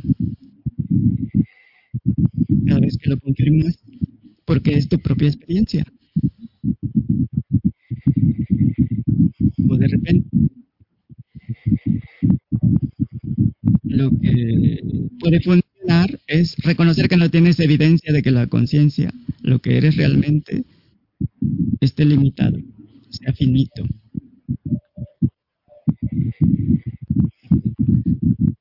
Reconocer esto ya le quita poder a la creencia de que tenías la certeza eras un ser humano, un cuerpo-mente.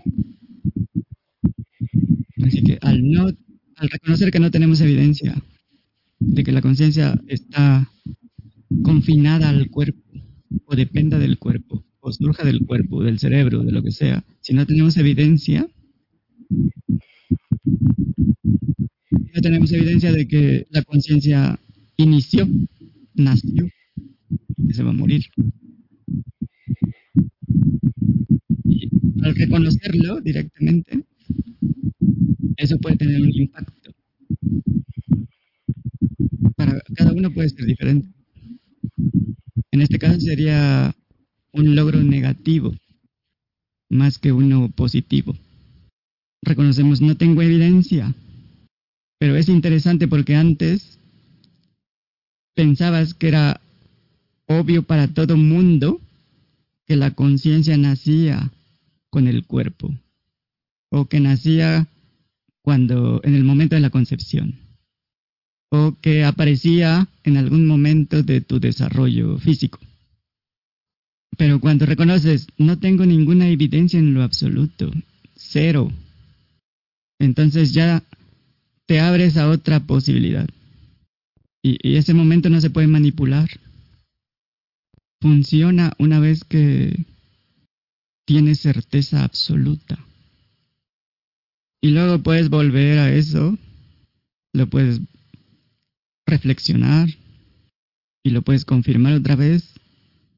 Y siempre es la misma conclusión. Cada vez que investigas qué eres realmente y llegas a la fuente, a lo que eres realmente, lo que encuentras ahí es siempre lo mismo. No es algo que está cambiando, que puede cambiar. No es que un día encuentres una cosa y al otro día encuentres otra. Eso nunca pasa. Entonces, entre más lo ves, más obvio se vuelve. Que no tienes pruebas. Y puedes regresar mil veces. Y las mil veces encuentras lo mismo. Nada que puedas percibir, nada fenoménico. Entonces la conclusión es, no tengo pruebas de que soy finito, limitado, de, que lo que soy realmente tiene un principio y fin. No encuentro dónde empieza y dónde acaba. Mil veces lo investigas, mil veces llegas a la misma conclusión. Y en algún momento ya no necesitas volver a confirmarlo.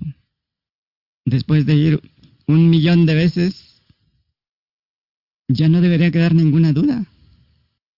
Entonces surge alguna duda, pues entonces regresas. Pero cuando ya tienes certeza absoluta, ya no requieres ir a confirmar un millón diez veces. En realidad, con la primera debió ser más que suficiente. Porque en la primera vez que reconoces lo que eres realmente y es autoevidente y es tu experiencia directa Y es una experiencia diferente porque no es fenoménica. Es la experiencia de la ausencia de todo. En ese momento, la ignorancia ya dejó de tener sentido. Y si aún así te queda la duda de que la ignorancia todavía sigue, pues regresas, confirmas que ya no hay tal ignorancia, desapareció, vuelves a tener dudas, pues regresas a confirmar. Hasta que otra vez, después de un millón de veces de confirmar que no hay tal ignorancia, pues llegues a la conclusión de que no, nunca hubo ignorancia, nunca existió, no hay tal cosa. Solo pretendías que estabas ignorando lo que eres. Estabas jugando a ignorar lo que eres. Y esta corroboración de lo que somos pues es más fácil con los pensamientos. Porque como conciencia estamos presentes conscientes antes de que aparezcan. Luego aparecen. Seguimos siendo conscientes y seguimos presentes. Desaparecen. Seguimos conscientes y seguimos presentes. Luego aparecen más pensamientos y podemos repetir y confirmar lo mismo miles de veces, un millón de veces. Y siempre pasa lo mismo. Luego con las sensaciones. La sensación aparece, pero antes de que apareciera, estamos presentes y conscientes. Mientras aparece, estamos presentes y conscientes. Cuando desaparece, seguimos presentes y conscientes.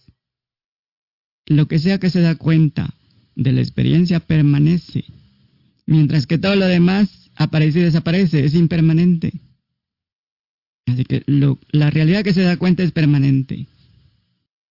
Por lo tanto, no puedes estar hecho de cosas intermitentes, fugaces, que aparecen, desaparecen, porque nunca experimentas tu desaparición. Puede que te confundas a veces con ese conjunto, esa mezcla de pensamientos, sensaciones, percepciones, que aparecen, desaparecen, pero aún en esa confusión, aún confundido como esa mezcla, sigues siendo consciente de eso sigues estando presente y consciente antes de la mezcla, durante la mezcla y después de la mezcla. Entonces, nunca dejas de ser esa conciencia. ¿Cómo justificas seguir diciendo que eres una conciencia limitada, finita, que aparece desaparece, intermitente, fugaz? Eres un fragmento. Así que es el momento justo para reconocer que eres lo que se da cuenta y que no estás hecho de nada de lo que te des cuenta, porque cuando eso desaparece tú no desapareces. Pones una pausa, pones cierta distancia del contenido y ya desapegado del contenido, te investigas directamente, desprovisto de pensamientos, sensaciones, percepciones, porque ya identificaste que no eres eso, no estás hecho de eso, entonces lo dejas de lado y te vas directo a lo que queda, esa presencia consciente. Porque esa presencia consciente sigue en ausencia de pensamientos, sensaciones, percepciones. Y ahora es, eres consciente de la ausencia de todo eso. Todo eso que usabas para identificarte, para confundirte, para mezclarte. Pero nunca dejas de ser lo que eres, por más que te mezclaras. Y lo que sigue es, una vez que te reconoces en ausencia de los fenómenos, entonces ya investiga tus propiedades, tus cualidades que tienes como presencia consciente. Y esas no son fenoménicas, no se pueden percibir tampoco. Pero eso no quiere decir que no puedan ser experimentadas, solo que es una experiencia no fenoménica, es otro tipo de experiencia. Y no pueden ser removidas, por lo tanto son esenciales. Encontramos, por ejemplo, como una cualidad la eternidad. Encontramos la permanencia. encontramos ausencia de limitación, de límites. Luego vamos por la verdadera naturaleza o las características, que son la paz, felicidad, amor, plenitud, libertad. Otra vez, no son algo fenoménico, no son emociones, no son conceptos. Son invisibles, son imperceptibles. Sin embargo, se pueden experimentar. Y una vez que las experimentas directamente, ya regresas al contenido fenoménico. Y entonces exploras los pensamientos, sensaciones, percepciones desde esa nueva vista, desde ese nuevo concepto, desde ese nuevo entendimiento. Tu presencia consciente, siempre estás presente y siempre estás consciente. No estás en el espacio-tiempo, no tienes dimensiones. Por lo tanto, no puedes estar localizado en ningún lugar, en ningún tiempo, en ninguna parte. Si decimos que lo que somos está antes que la aparición del universo, eso supondría que hay un universo que es posterior a la realidad. Pero sería como decir que la pantalla está antes que las imágenes. Pero en realidad las imágenes son solo modulaciones de la pantalla.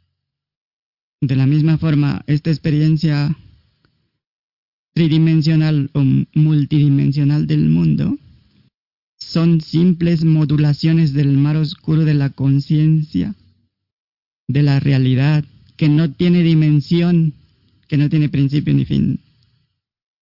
O sea, lo que aparece, aparece en lo invisible. O sea, lo invisible manifiesta lo visible. Lo imperceptible, lo no fenoménico manifiesta los fenómenos. Y de hecho es nuestra experiencia.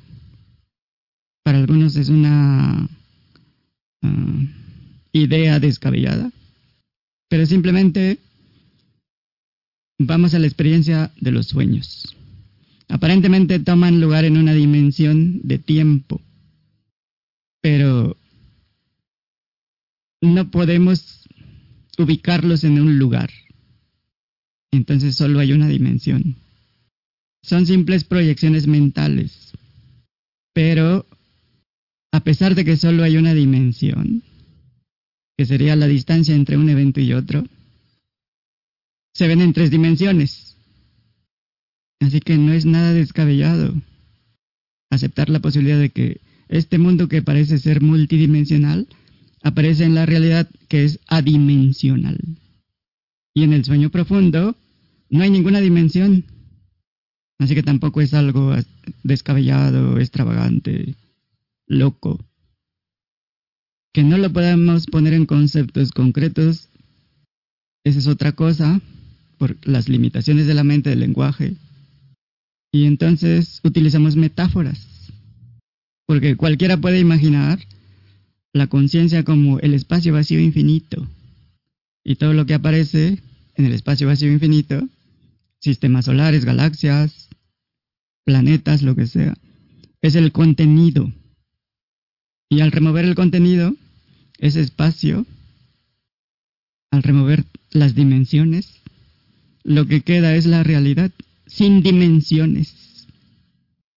Y así es como llevamos a la mente a su límite. Y cuando llega a su límite, de forma natural, se detiene. Pero no es a través de lucha, disciplina, resistencia. Y no es realmente el fin de la mente. Temporalmente se colapsa, pero cuando regresamos al mundo, pues emerge. Así que la podemos llevar una y otra vez a su límite hasta que sea obvio que no hay tal cosa como los límites. Porque al colapsar la mente nosotros no colapsamos. Lo que se vuelve obvio es que con la mente no podemos pensar en infinito, en adimensional, en eternidad. Así que usamos frases como siempre presente, permanente, inmutable. Pero son solo referencias, pues. Porque estamos usando la mente para comunicarnos, el lenguaje. que tiene sus limitaciones. Hasta aquí dudas, preguntas.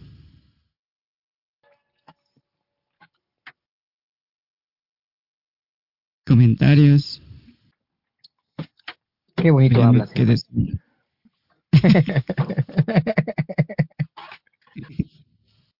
Yo sé. ¿Qué nos compartes, Totoch? Nada, pues aquí saludándolos. Eh, pues llegando súper tarde. pero aquí los sigo, estoy escuchándolos. Sí. Tomamos una metáfora de las escrituras, la historia del hijo pródigo y la contemplación como ese regreso a la fuente. Esa historia famosa de el hijo que se va a explorar, a buscar, a experimentar todo lo que se puede experimentar en el mundo.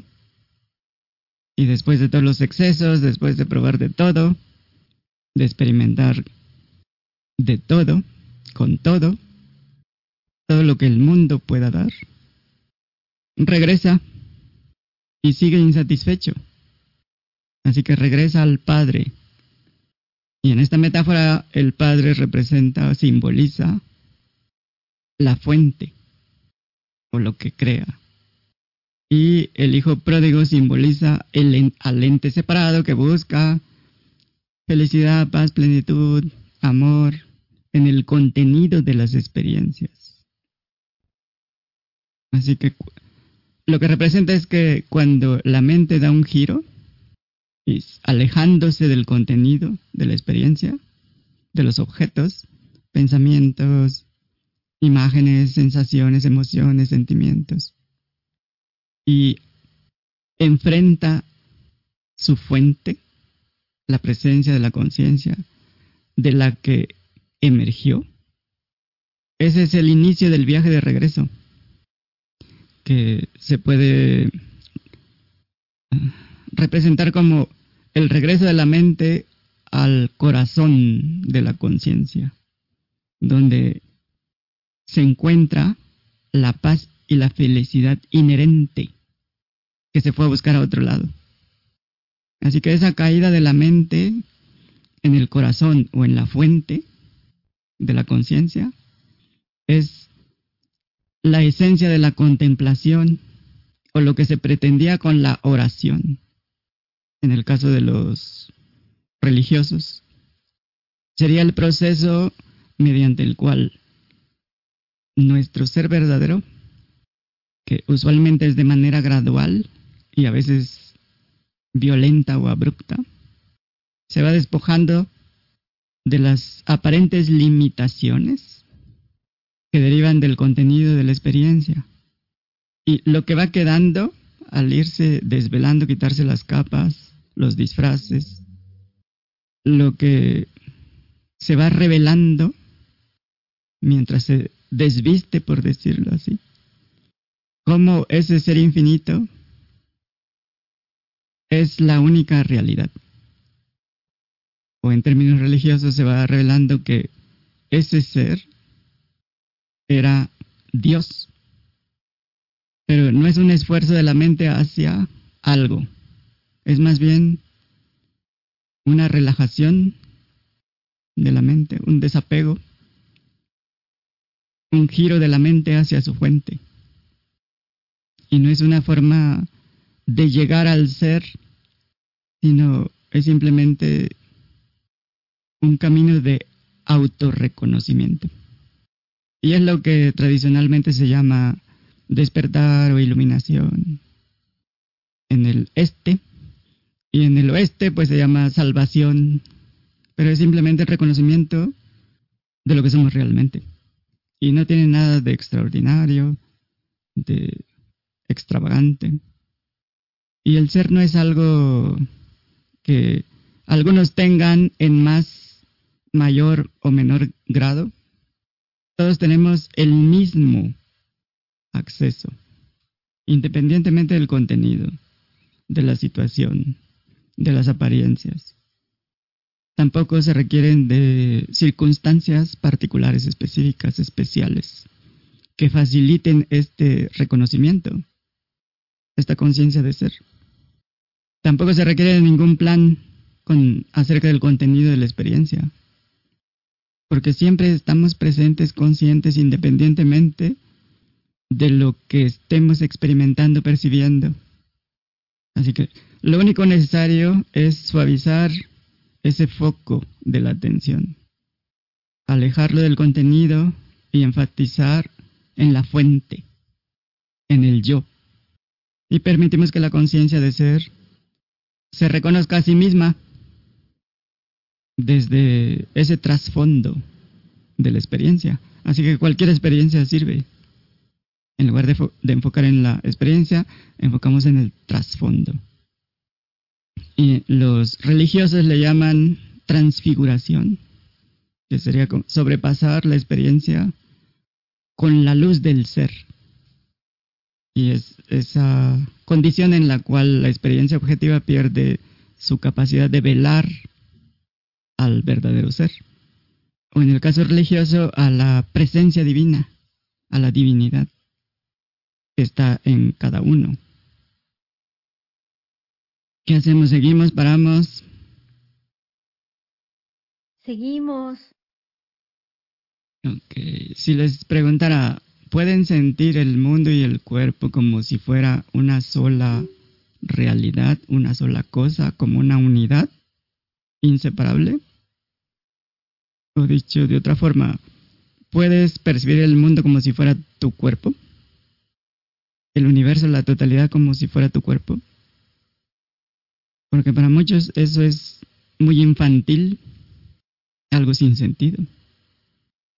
Sin embargo, es la forma de percibir el cuerpo, el mundo, el universo, que está más alineada con la realidad científica de lo que es el cuerpo y el mundo, que comparten la misma realidad, ya sea visto como ondas, campos cuánticos como partículas. Porque el cuerpo está hecho de esos mismos campos cuánticos. No son campos cuánticos parecidos, son los mismos. Los mismos electrones, leptones, quarks. Y de eso está hecho todo lo que nos rodea que puede ser percibido. Así que si vemos desde la perspectiva de que no hay nada sólido en realidad, porque lo que vemos como materia o como objetos sólidos son básicamente espacio vacío. Y de un nanosegundo a, a otro se están recreando a partir de ese vacío. Y esa recreación es muy parecida a la anterior pero nunca es igual. Y por eso es que siempre hay cambio, porque no hay nada en los campos cuánticos que sea idéntico a, al evento anterior. Todo es nuevo y diferente. Pero eso no corresponde a la visión común y corriente ordinaria, que no ha cambiado desde hace siglos. Sin embargo, está más en línea con, esa visión más profunda y precisa de la realidad que los mismos científicos reconocen. Y por eso a veces eh, incluimos a la física, por ejemplo, la física cuántica, pero es simplemente para permitirnos cambiar esa visión fija que tenemos del mundo.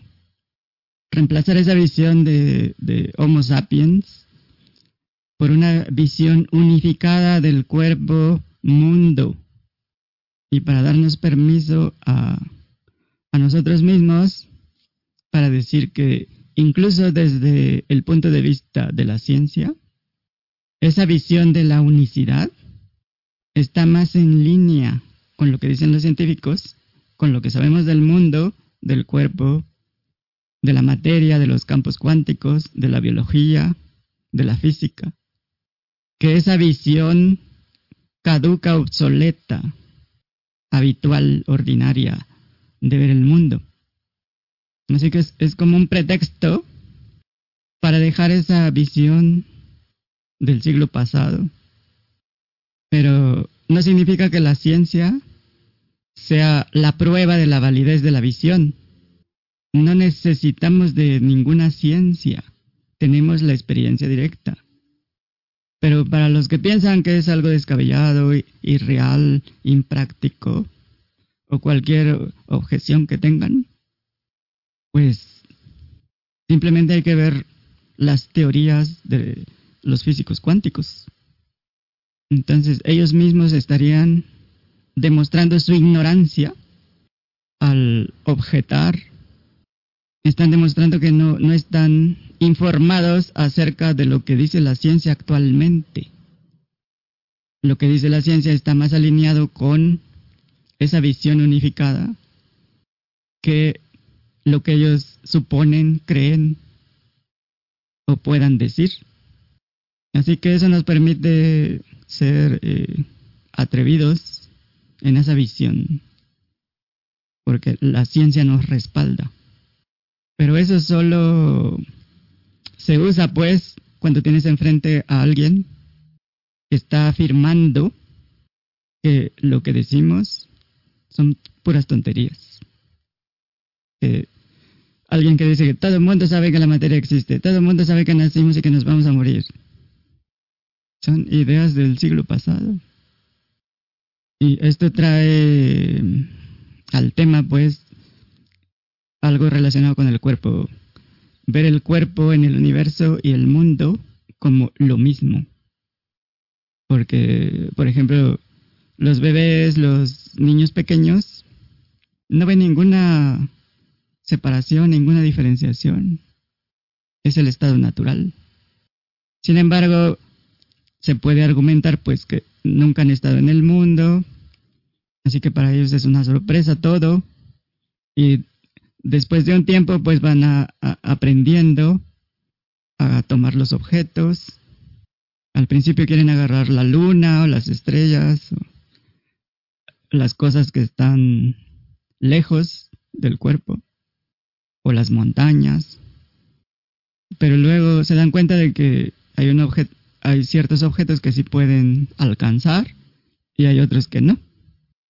Van desarrollando esa noción de distancia, dirección, un, un sistema de coordenadas.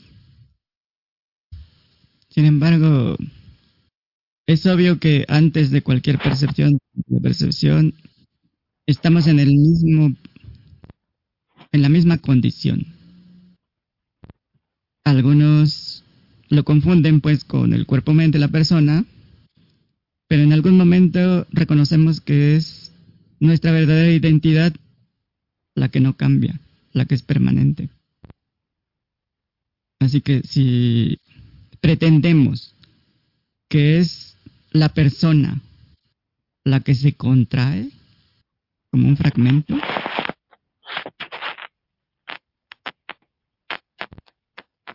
Entonces deberías cambiar cuando una percepción es reemplazada por otra. Y como no hay ningún cambio, significa que permaneces igual. Y permanecer igual es sinónimo de estar en la misma condición. Es sinónimo de inalterable. El cuerpo no permanece en el mismo lugar. Así que es válido mm, reconocer que el cuerpo está ubicado, sentado o acostado, como sea. Y otras veces pues está caminando o jugando fútbol o lo que sea.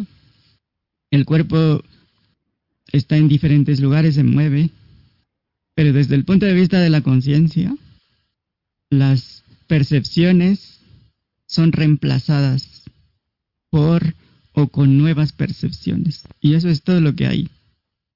Así que, como conciencia no cambiamos. Y como conciencia todos somos el mismo sabio.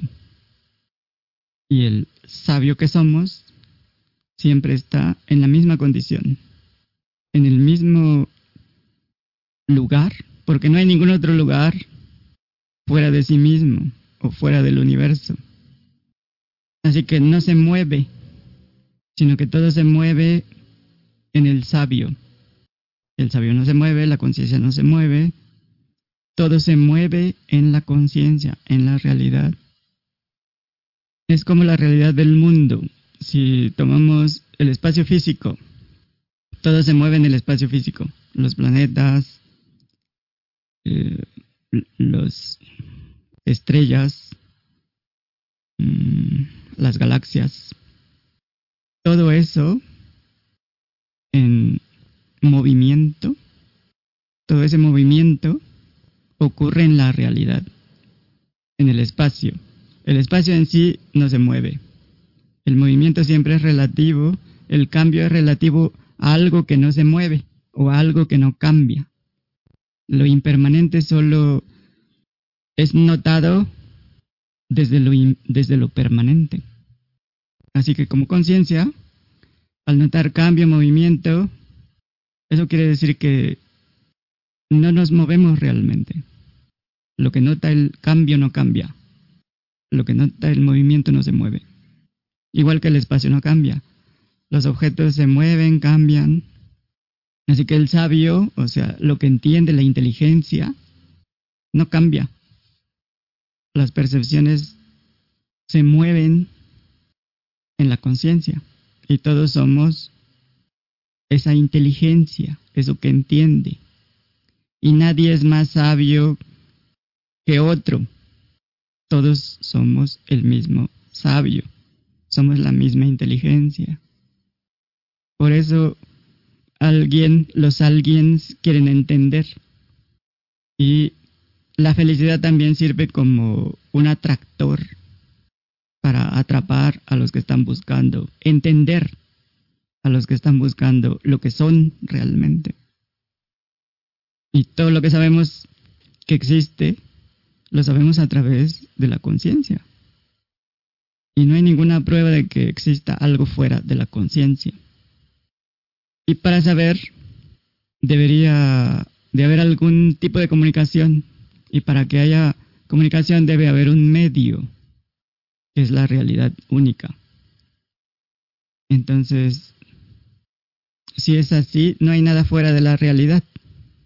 Y es la realidad la que crea todo. A los sujetos, a los objetos, el vacío, las formas, los fenómenos. Y eh, este espacio, el espacio físico, no es un aspecto fundamental de la realidad. La razón es que los objetos físicos no son un aspecto fundamental de la realidad, porque en realidad no existen. ¿Qué son los objetos físicos? Cualquier cosa que se pueda percibir, como una mesa, una silla, un edificio, un cuerpo. Así que tenemos esa suposición de que hay algo llamado mesa que permanece igual a lo largo del tiempo. Pero eso solo parece así desde la perspectiva limitada del cuerpo-mente. Pero eso es muy impreciso en términos de realidad. Si vamos a lo que está pasando dentro de esa mesa, lo que encontramos es espacio vacío y movimiento, agitación, simplemente por la temperatura, agitación molecular, vibración. Cuando llegamos a nivel de los átomos, electrones, no los podemos atrapar, eh, identificar. Es otra historia, pero lo que más hay es espacio vacío y movimiento. O sea, básicamente cambio. Y la conclusión es, nada es inmutable. Por lo tanto, no hay tal cosa como objetos.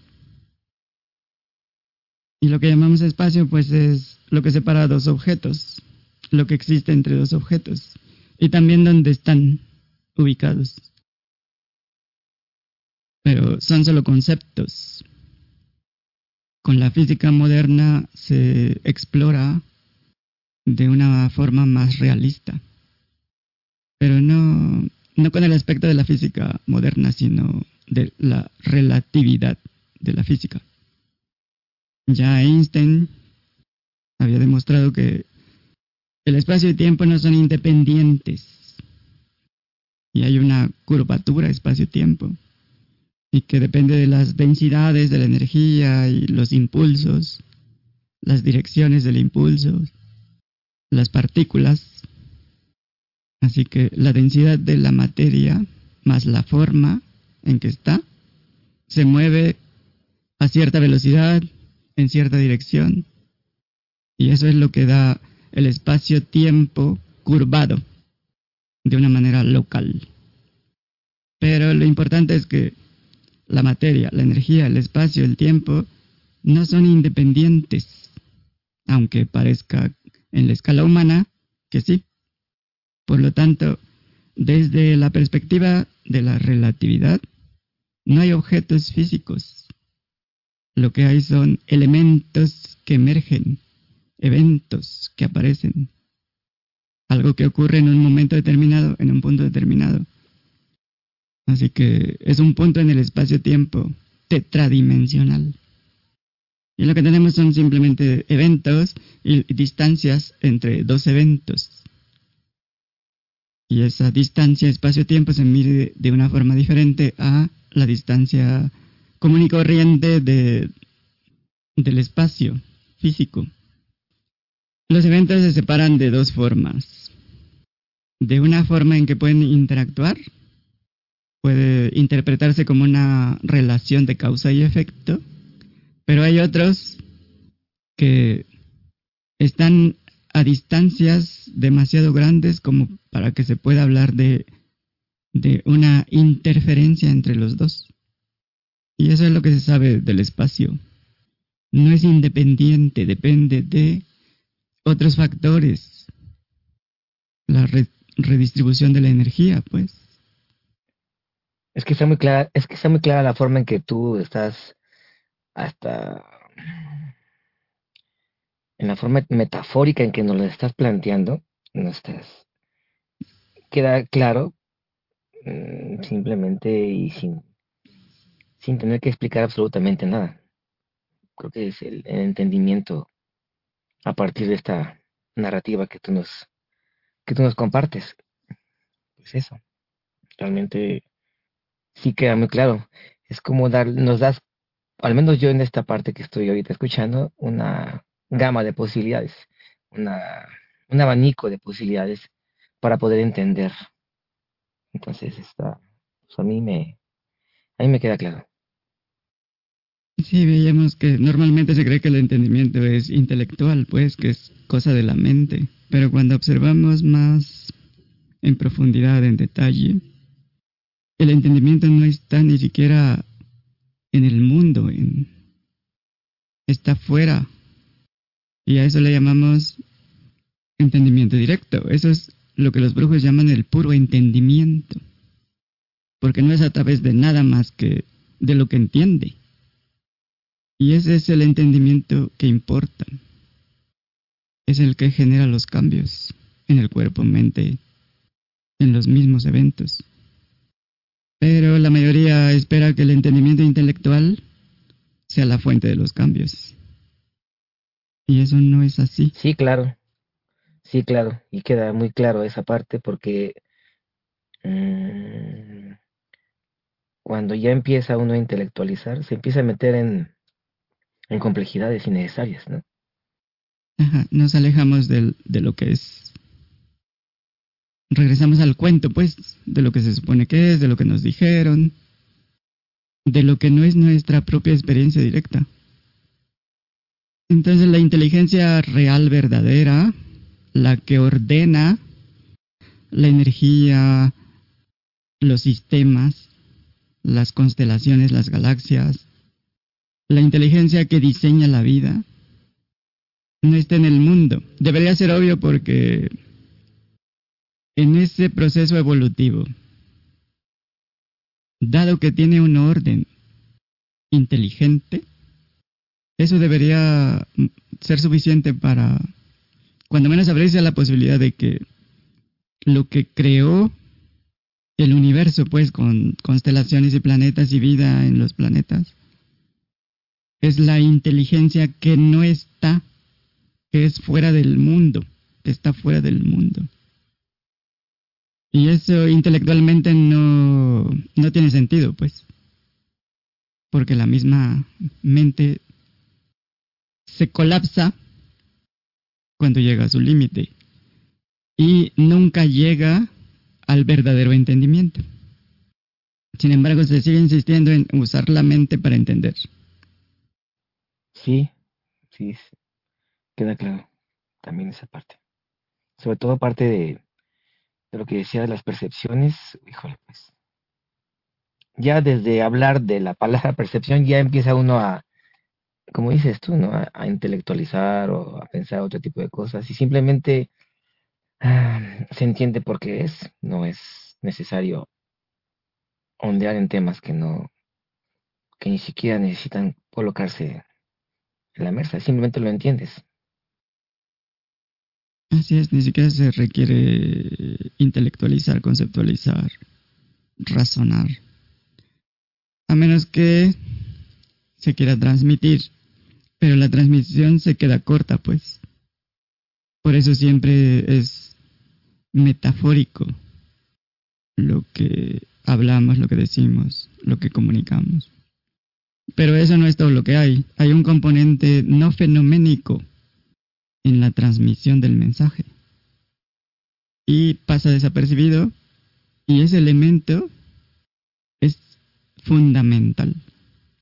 Así que debemos considerar que, así como dejamos pasar los elementos fundamentales de la experiencia de manera ordinaria, por hábito costumbre, de esa misma dejamos, de esa misma forma, dejamos pasar o ignoramos el hecho de lo que somos realmente.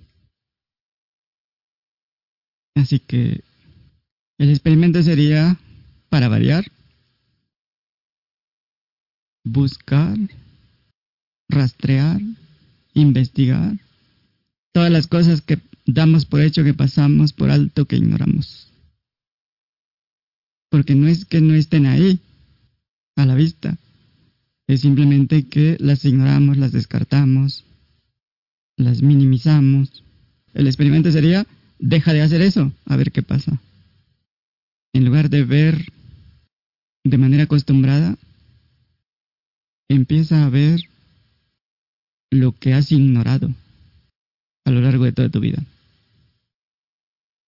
Como ven, ¿tiene sentido o no tiene sentido? Sí, tiene mucho sentido. No, todo quedó muy claro. Como, como dice Carlos, está muy claro, muy claro todo. Vale, pues entonces todo entendido directamente. Directo. Listo Pues para hacer los rastreos, ¿no? sí, hacer los Para- experimentos. Para, para- para experimentar lo que traje- lo que nos compartiste esta vez como bueno pues ya lo se, se habló ahora hay que llevarlo a la práctica ¿no? Ajá, bueno que lo llevamos la verdad pero ajá, hay que comprobarlo Ujú. Pero a propósito, um, voluntariamente, pues, um, de una manera consciente de lo que estamos haciendo. Ok. Vale. Pues ya les dejo descansar. Gracias, Germán. perfecto Germán Gracias, que estén bien. Adiós, Carlos. Bye a todos. gusto Buenas noches. bye Gina a todos Bye. buenas noches